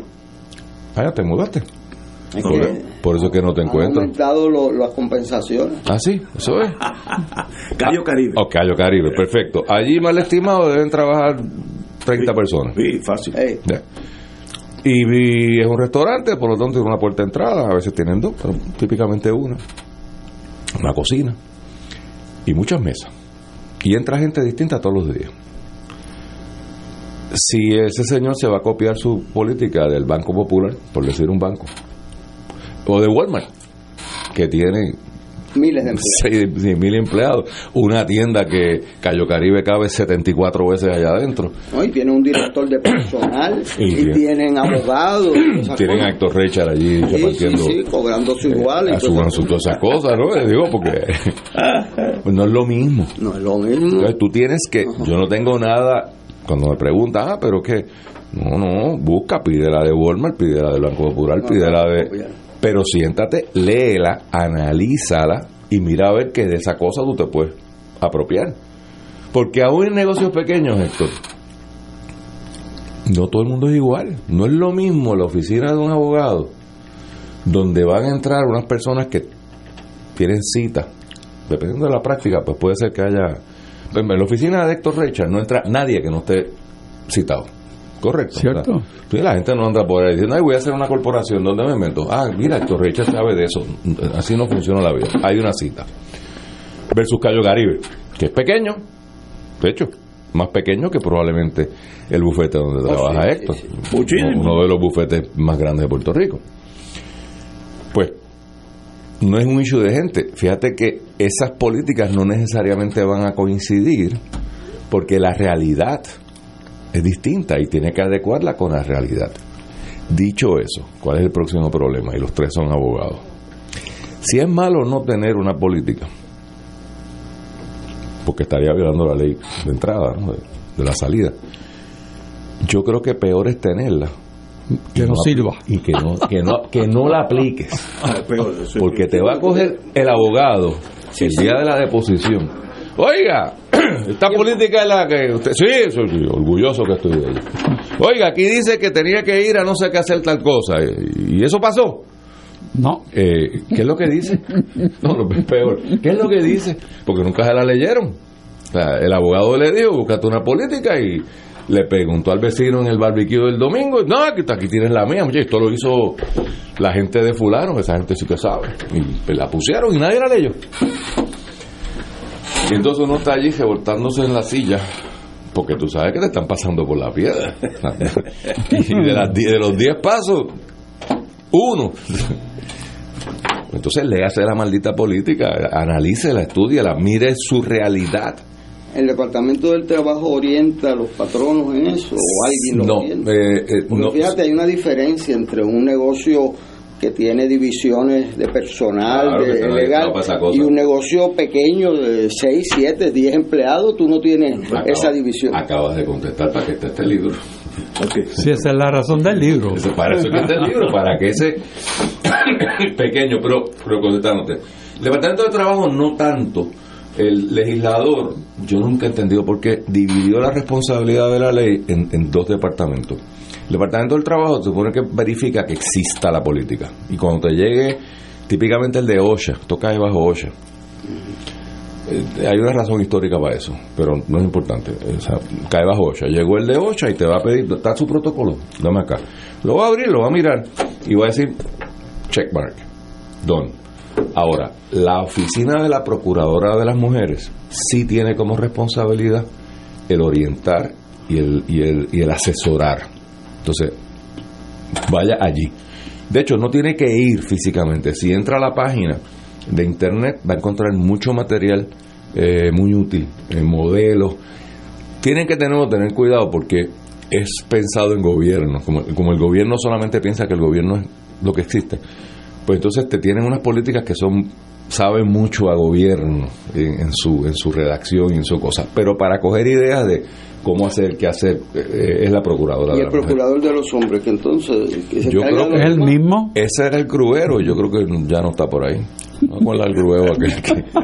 O sea, tú no puedes dividir eso por, por género... Oye, alguien alguien que me manda un mensaje, no voy a decir quién es, que es dueño de un restaurancito en el viejo San Juan, no es no es Cayo. Me dicen, ¿es verdad que todo restaurante tiene que tener un protocolo? Todo empresario tiene que tener un protocolo. no, no. sí, o sea, la conversación es que sí, pero no acepto la premisa de la pregunta porque dice todo restaurante, no, no, no. todo negocio que opere en Puerto Rico y que, tenga tenga un un empleado o más, bien obligado Voy a este compañero que, que compre este libro. Lo tienen en el viejo San Juan. Porque ya, ya, el- la pregunta nada más. Sí, la él no pregunta- tiene- Él no tiene idea de lo que hay que tener. Bueno, pero es que es normal. Claro. Es que es normal, esa es la, yo diría que la situación prevaleciente. Los negocios bien pequeños no tienen esa, eh, ese señor le va a dar dolor de cabeza esta No, noche. no, sí, ya está preocupado. A varios. Porque Pero dile que lo consigue allí en En- el viejo San Juan, sí, la- en la librería que está en el viejo San Juan. Eh, Arriba. en- en- Este sábado estoy en Atillo, en Bookmark, a las 3 de la tarde para los amigos de esa área. Allí hay quieren- unos lecheros. Eh, sí, allí hay sí, unos sí, lecheros sí. que ya, ya están preocupados también. Vas a estar en cuatro calles. Eh, aquí se puede coger la quinta enmienda. Bueno, puedes coger el artículo 2, porque la quinta enmienda es la federal. Bueno, Eso es con Ignacio. Luis Pavón Roca, violencia doméstica en el lugar del trabajo. Ya está, bueno, ya Está tengo- disponible en Amazon, está disponible eh, eh, digital, que no tiene no papel, sino lo puedes pedir por Amazon y llega en papel o lo puedes comprar para una cosa que se llama Kindle o algo así. Mm. Eh, y está en todas las librerías de Puerto Rico. eh, y, y nada, pues yo espero que les sea de utilidad. Creo que otra de las motivaciones del libro es que este es un problema que nos está arropando. O sea, literalmente, aquí hace tres años se declaró una emergencia sobre este tema y no pasa nada, está la cosa peor. Y yo dije, pues, que yo creo que es un problema que nos atañe a todos. Aquí en el libro, ley 217 de septiembre del 2006, ley de protocolo sobre manejo de violencia doméstica en el empleo.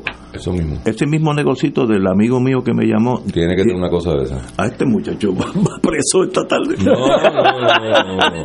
Porque tú a cambio de algunos almuercitos, Exacto, ayuda, sí. qué No, ya- yo, ya tengo el libro. Tú me llamas, me invitas.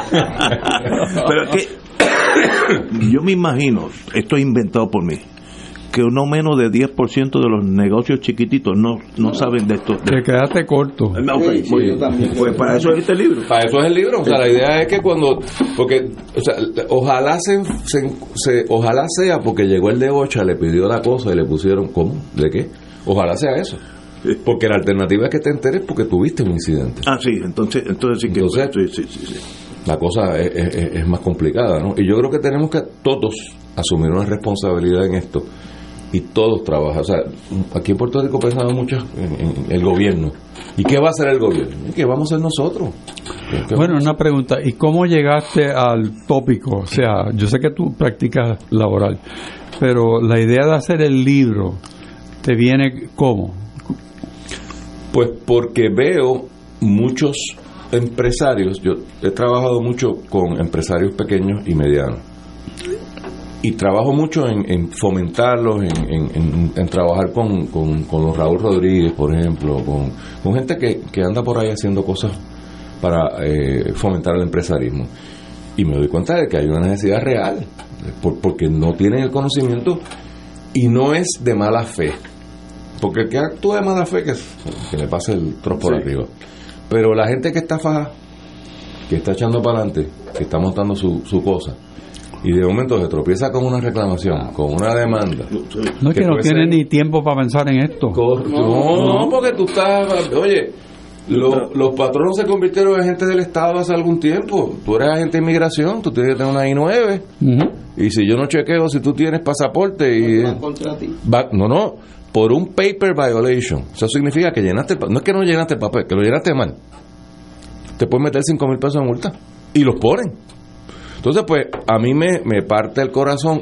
Oye, olvídate tú de ganar el caso. ¿Cuánto te cuesta defenderte? Sí, sí. sí. Aunque lo ganes, pierdes. Defenderte. Desde el momento tú tienes un caso de, de crimen o de- no, no hay mucho seguro para ese tipo de casos o la gente no los tiene. Y de momento una de abogado se va a ir 10, 15, 20 mil pesos. No. Siendo conservadores. Con suerte. podemos hablar de 100 y de 150 Sí. mil. Y ganaste el caso. Y quebraste, y quebraste el Y negocio, quebró, by the way. seguro. O sea que a mí- eh, eh, lo que me motiva es eso, es que sea, por eso es que no está escrito para abogados. O sea, no van a encontrar aquí eh, disquisición, van a encontrar las, la- las leyes están aquí, porque de nuevo, a mí no me gusta que me crean. Yo digo algo aquí y ahí está la ley, usted se la lee. Y si usted no está de acuerdo conmigo, pues qué bueno. Pero ahí está la fuente primaria de derecho para que, pues, este, si le parece que lo que yo estoy diciendo está muy fuerte, pues El tema es muy actual y, y fascinante a la vez. ¿Me permiso para retirarme? Luis Pavón Roca, querido amigo, eh, muchas gracias. Ignacito me cruzaba la calle. Literalmente, eso es verdad, literalmente. Y siempre fue grandecito, oye, mira cómo va, sigue creciendo. Era un muchacho alto y, así, yo- y su hermana Y su también. padre fue como mi abuelo. Eh, ellos cruzaban y, y- y mi mamá le enseñaba matemáticas o no sé, este, pero niño, y ella era como era maestra, pues le gustaba que ellas vinieran, etcétera. Buenos años aquellos. Y, el papá, mi- mi- mis primeros eh, programas de análisis político fueron en casa de él. Yo no hablaba, yo oía, ¿verdad? Porque en aquella época no es como ahora que cuanto estúpido está por ahí dice que tiene una opinión hay que respetársela. Yo creo que hay, yo creo que hay que respetar el derecho a tener una opinión, no la opinión, pero bueno. Eh, allí uno oía y uno hablaba cuando las gallinas Sí, ¿verdad? Y allí todos los domingos, mientras se veía el juego de béisbol, estaban todos los comentarios de lo que había pasado en la semana. Por gente muy inteligente. Luis, como siempre, qué bueno que estés aquí. Gracias Un privilegio por tenerte tenerme y aquí. este libro lo usaré. Bueno, mañana me la he hecho yo de, de, de laborista. Voy allá a ver. eh, Usted no sabe. Usted no está al día con la ley tal, tal. no. Muchas gracias. Gracias, gracias a ustedes, Un privilegio, hermano. Un, un privilegio. Vamos a una pausa, amigos. Pensionado del gobierno. Con MMM Alianza cuentas con más. Aprovecha los beneficios mejorados, como cero copago en medicamentos de marca, hasta 164 dólares con 90 centavos como reducción a la prima de la parte B y MMM FlexiCard, donde lo que no usas pasa al próximo mes. El plan de tu vida lo decides tú. Camina junto al que siempre lo ha cuidado. MMM. MMM Healthcare LLC es un plan HMO-POS con contrato Medicare. La afiliación en MMM depende de la renovación del contrato. Beneficios varían por cubierta, endoso pagado. Fuego Cruzado está contigo en todo Puerto Rico. Darle a los enfermos esperanza y paz. Nuestra querida amiga, compañera y hermana, la actriz Maribel Quiñones, necesita de ti, de mí, de nosotros. Su salud está quebrantada debido a un derrame cerebral severo. Requiere múltiples terapias para su recuperación. En consecuencia, al no poder trabajar, sus ingresos se ven afectados. Es momento de tenderle la mano en un acto de amor, caridad y solidaridad. Envía tu donativo a su ATH móvil 787-550-9400. Repito, 787-550-9400. Por la salud y recuperación de Maribel. Da de lo que tienes sin buscar compensación.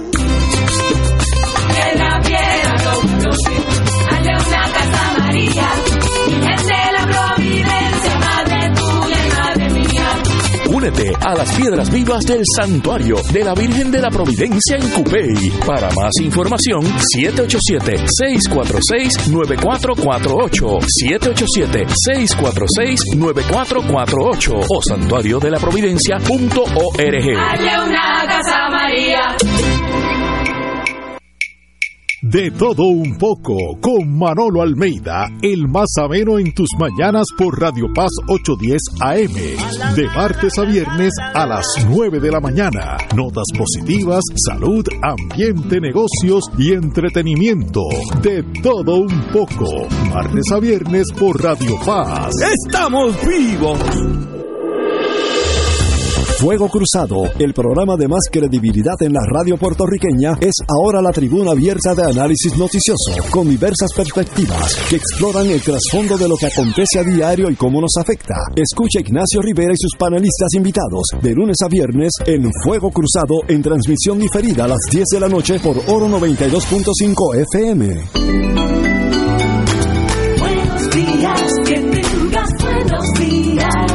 Más allá de desear buenos días, el llamado es que el viernes primero de diciembre, en celebración del Día de los Buenos Días, compartas en tus redes qué representa tener un buen día en tu vida. Únete al colectivo de decenas de organizaciones como Veteranos con Puerto Rico, la Legión Americana y Radiodifusores de Puerto Rico en apoyo a la campaña Crea un buen día, porque un buen día es todos los días.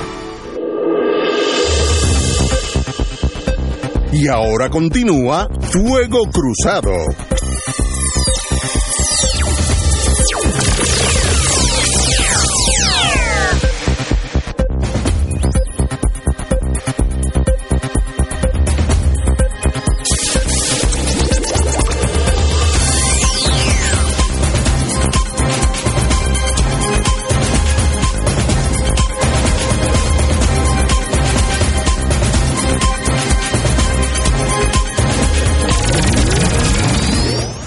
Tengo una pregunta desde que dejamos el tema de las elecciones. El tirijala que hay, eh, la incertidumbre, supongamos que no haya un eh, director, ¿cómo se llama? Este, el, co- el comisionado de, Presidente. el presidente de, de la Comisión. de la comisión que no se puedan poner de acuerdo. Ya no se puede ir al Supremo, el Supremo se inhibió en, este tipo de controversia, correctamente, de paso. ¿Qué pasa? Bueno, ese es el problema, que la ley no contempla lo que pasa, por lo tanto, el, el porque hay contradicciones en la ley. En una ley dice que tienen 30 días y en otro dice que le entregará al que venga. Este, ahí pues yo me recuerdo de un caso que yo nosotros llevamos en, en Aguas Buenas, que el alcalde Goyito se había retirado en el 80 porque no se sentía ya bien de salud y quería descansar en su casa. Entonces, en el caso había un hermano por el PNP del hermano del Partido Popular. Así que la mamá celebraba como quiera, ¿no? Y la distancia eran cinco votos. Y el Supremo antes veía todos esos casos y lo, le ordenó al alcalde que se quería retirar, que se quedara en la alcaldía un año. y Goyito que se iba por, por cuestiones de salud, tuvo que empujar un año allí en la alcaldía de Pero ¿qué, qué pasa? Si se- la señora, la licenciada que está interina, ¿puede continuar? Bueno, eso lo va a decidir el Supremo eh, próximamente porque... El caso de Almao. Es el caso de Dalmau, eso está en los tribunales actualmente. Eh, puede hacer varias cosas el Supremo, eh, puede darle un, un, término y entonces que eh, obviamente yo no creo que van a dejar eso allí vacante. Eh, sin nadie que tome decisiones, tendrán que darle una orden interina, eh, como le dieron a Goyito usted o a alguien, ¿verdad? Este, eh, es la persona que está de interina ha estado allí los cuatro años. Este, bueno, la elección pasada lleva casi cuatro años, es una juez eh, confirmada y fue optada por, por unanimidad en ese momento. Eh, y conoce el proceso. Me preocupa mucho aquí la gente cree que eso es apretar un botón. Tú tienes que, o sea, tú tienes que saber cuándo tienes que mandar las papeletas a imprenta, tienes que tener. Entonces, la Junta Fiscal, en este caso de la comisión, ha demostrado una hostilidad eh, particular quitándole fondos a la comisión para el mantenimiento de las máquinas. ¿Cómo es posible? O sea, ahí hay, hay, una hostilidad que yo no sé a qué responde y la señora Yaresco, que era la que venía aquí, pues eh, eh, ya no fue. O sea, que era quien uno le podía tratar esos temas. O sea, aquí las cuestiones de las elecciones, como dijera mucha gente, va primero. Si aquí no hay elecciones... El sistema se desploma. Ahora, Ignacio, yo te diría a ti como abogado que no puede existir algo que se presente en un tribunal que no se le conceda un remedio, porque el Código Civil tiene disposiciones bien claras, que los tribunales no se puedan hacer ajenos de la controversia. Si no hay el derecho, pues tiene el artículo que antes era el 7, que ahora está recogido en otros articulados, que obliga a que el tribunal dé un remedio, aunque sea provisional, porque ah, bueno, tú no puedes tú no puedes dejar una situación sin dirección. Sí, sí, estoy de acuerdo. O sea que el, el, el sistema nuestro es tan rico y tan bueno legalmente hablando que tiene siempre una solución. Yo personalmente, cuando estaba en el Departamento de Justicia, muchas veces tuve la tentación de usarlo. Cuando no había por dónde salir, pues el tribunal tiene jurisdicción. Claro, aquí se suspendieron unas elecciones. ¿Dónde está eso en la ley electoral? No. En ningún sitio. Pues tú tienes que, o sea, no tienes las papeletas, ¿qué tú vas a hacer? Pues el Supremo tuvo que darle un regaño, todo eso, pero tuvo que decir, bueno, los resultados que estaban emitidos se respetan y a los que no habían papeletas se hace el, el domingo que viene Eso y se se acabó. llama la obligación de diseñar el remedio. Es correcto. Ellos tienen, eh, y eso es un El asunto Supremo- peligroso. El Supremo podría dejar la interina en lo que se dilucida la cosa, ¿no? O, Bueno, si este fuera el Supremo, tú le das un mandato al gobernador, pero tú no dejas un vacío allí que se Claro que caigan a, a- a- No, este, o sea, yo eh, creo que hay que motivar el que hablen, porque un tribunal no debe dirigir las elecciones en Puerto Rico. No, Y- obvio, obvio. y bueno, y el Supremo tuvo la sabiduría de invalidar por inconstitucional de separación de poderes tres disposiciones de esta ley, de 3-3 lleva, de 3-3, la del voto de los writing, que dijeron que tenía que escribir el apellido y el nombre de Ignacio, Sí, y, el- sí, Ignacio y Rosado Colomel decidió correctamente y lo confirmaron. La de que la máquina va por encima del elector, inválido. Válido. Bueno, es, es tan obvio que es todavía la ley. es obvio para uno y para otros no. O sea, eh, eh, estos asuntos que van a los tribunales y que uno nunca sabe, eh, los deben dilucidar las fuerzas políticas del país. Las reglas no se hacen ni para uno ni para otro. Y mi experiencia consistente es que el que se quiera aprovechar de una regla porque voy a, a poner esta fecha para molestar al otro, darle la vuelta a esa, a esa bola y dentro de cuatro años, sabe Dios al revés, ¿sabes? O sea, eso yo lo veía en los recuentos. Lo que pasaba en la mesa 3, venía alguien y me enseñaba una papeleta. Y yo le decía, vamos a ver, ¿cuál es la regla? Vela, vale, esta papeleta es nula, que es popular, nula. Pues nula. Pa- vamos para la mesa 7, la misma papeleta al revés. Y entonces el funcionario del PNP se le alzaba de lavar, como Vela hablaba hablaba bajito cuando estaba dormido, porque decía, pues si ya yo dije que era nula, se acabó. O sea, y por eso lo recordamos porque era consistente, ¿verdad? A diferencia de la comisión, Y, y yo veo eso como una advertencia. Uno en la vida no sabe qué va a pasar con las elecciones, pero si las elecciones son cerradas, yo estudio eso por los últimos 50 años de mi vida y uno evita un problema a tiempo. Y nosotros lo hemos evitado gran parte de nuestra vida colectiva poniéndonos a hablar y las reglas, si es bola es bola y si es strike es strike. Este, pero hay gente que quiere Sí, sí, que todas eh, sean- sí, sean- que sean todas strike y Sí, todas sí. bolas, así no es. Entonces, pues estamos arriesgando estamos arriesgando el futuro del país innecesariamente. Yo diría que la confianza del voto garantiza la paz en el país.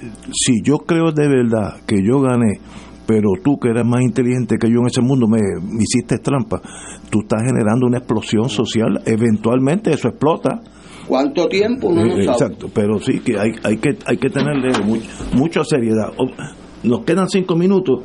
Hay un artículo que salió este lunes a los 70 años de la resolución 748 del amigo José Hernández Mayoral, donde el contexto histórico de cómo llegó eh, la Asamblea General de las Naciones Unidas, eh, la resolución 748, etcétera, etcétera, es excelente, un, un tracto histórico muy bueno. Su conclusión final es que existe todavía ese pacto entre Estados Unidos y los Estados Unidos, entre Puerto Rico y los Estados Unidos, y yo leí el caso, ¿cómo se llama? Siempre se me olvida el nombre. Sánchez Que- Valle. Sánchez Valle, que el Supremo dijo, mire, esto, esto ha, sido, ha sido un territorio.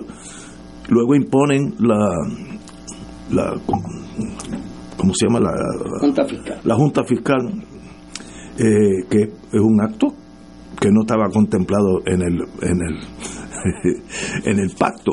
Así que yo creo que la conclusión es equivocada, pero el recuento vale la pena guardar este artículo porque va paso a paso, muy bien hecho, cómo llegó esto a suceder y qué dijo el- y a consecuencia de, de esta ley eh, del Estado Libre Asociado sacan a Puerto Rico de territorio, que eso sí es un gran avance para los Estados Unidos y para Puerto Rico también. Eh, pero hoy en día tengo mis serias dudas si ese pacto existió y estoy bien seguro que hoy no existe. Compañero. Bueno, eh, este es un issue que todos los puertorriqueños tienen diferentes opiniones, ¿verdad? Y yo las he publicado a favor y en contra. Eh, porque hay que saber que uno no tiene la verdad absoluta. Eh, los Estados Unidos no fueron los que tomaron la iniciativa de ir a las Naciones Unidas, fue Muñoz Marín, Morales Carrión, y allí Estados Unidos se confrontó con que no es lo mismo estar en el Congreso que estar en las Naciones Unidas. Y eh, esa resolución 748, el amigo que nos está escuchando, es bueno que la lea todo puertorriqueño. Es una definición de Puerto Rico de muy avanzada. Y como eh, decía el juez Frankfurter, este, dispone de la creatividad de los seres humanos. Y ahí fue la creatividad de Muñoz Marín de llevar a Estados Unidos a las Naciones Unidas. Y ahí tuvieron que cambiar la tónica y fue una representante de Estados Unidos y dijo, y el presidente de los Estados Unidos dijo, mire, cuando me pidan más autonomía o total independencia, se las voy a, a- conceder. Luego de allá para acá, pues han habido muchas eh, opiniones de presidente, de Departamento de Justicia, tiene tres a favor y tres en contra. Es un balance numérico del Departamento de Justicia de Estados Unidos. Depende de quién está allí. Y eso pues no es la manera responsable de bregar y traen unas consecuencias para Puerto Rico que yo espero que el futuro nos brinde la oportunidad de ponernos de acuerdo en lo procesal y que cada cual y el pueblo de Puerto Rico decida el camino a seguir. Compañero, Rachel.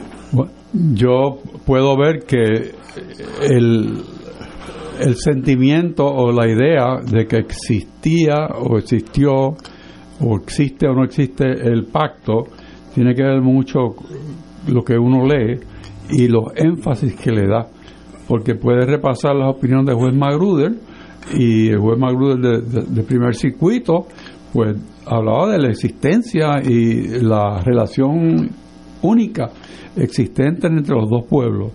Pero si lee hoy en día el Supremo Federal pues es otra idea y el Departamento de Justicia de Estados Unidos ha defendido, como dice el licenciado Acevedo, los dos lados de- de- del argumento y están tabla, tres a tres. Y el, y el Supremo, en el caso de Sánchez Valle, eh, yo me recuerdo cuando yo fui a un programa de televisión que una persona me citó una cosa del caso y dije, pero es que eso no está en las 16 páginas del caso, yo lo tengo aquí, búsqueme en qué página está esto. Ah, porque la gente se inventan, sí, Entonces, sí. ah, bueno, eso lo dijeron en la radio. Bueno, no, no supere eh, jurisprudencia de, ra- eh, radio. Ahí la juez Kagan lo dijo bien claro. Mire, siete de los ocho planteamientos yo estoy de acuerdo. Y en este es que no puedo cambiar la historia. Entonces, pues eso lo cogen de un lado, lo cogen de otro. Yo lo que invito es que la gente lea los textos. Eso me lo enseñó a mí un profesor universitario que no permitía que uno comentara si no había leído. Y ya no, que yo leí un comentarista, no, no, no, el texto. Y después que usted lea el texto, entonces, entonces hablamos. Y yo creo que uno debe leer los textos y lea la 748 a ver qué dice. Y esa fue la, y, y, no y está vigente, no la han revocado, está vigente. Así que, pero los americanos dicen a veces que no quieren respetar las Naciones Unidas, excepto cuando tienen problemas. Y así pues. Es el consabido estreñimiento político de los Estados Unidos hacia Puerto Rico. ¿Sabe quién dijo eso? Fernó Gisén, lo sé. A mí me lo dijo, me dijo, Estados Unidos es muy generoso con el dinero y muy estreñido con el poder. Y es así. Y es así. Y es así. Y uno ve lo que dicen los congresistas americanos y ve lo que dicen los congresistas españoles y lo puede traducir y te da igual. Los, los pueblos, eh, los congresos de los pueblos imperiales siempre renuevan su política de no ceder poder y los poderes ejecutivos son normalmente más generosos que los poderes legislativos. Eso es la historia de la humanidad. Este, por eso es que la Carta Autonómica la firma la Reina de España y el Congreso español estaba en receso, las Cortes españolas. Ah, no es nada Aprovechar el momento. Sí, exacto. Señores, hasta mañana, amigos.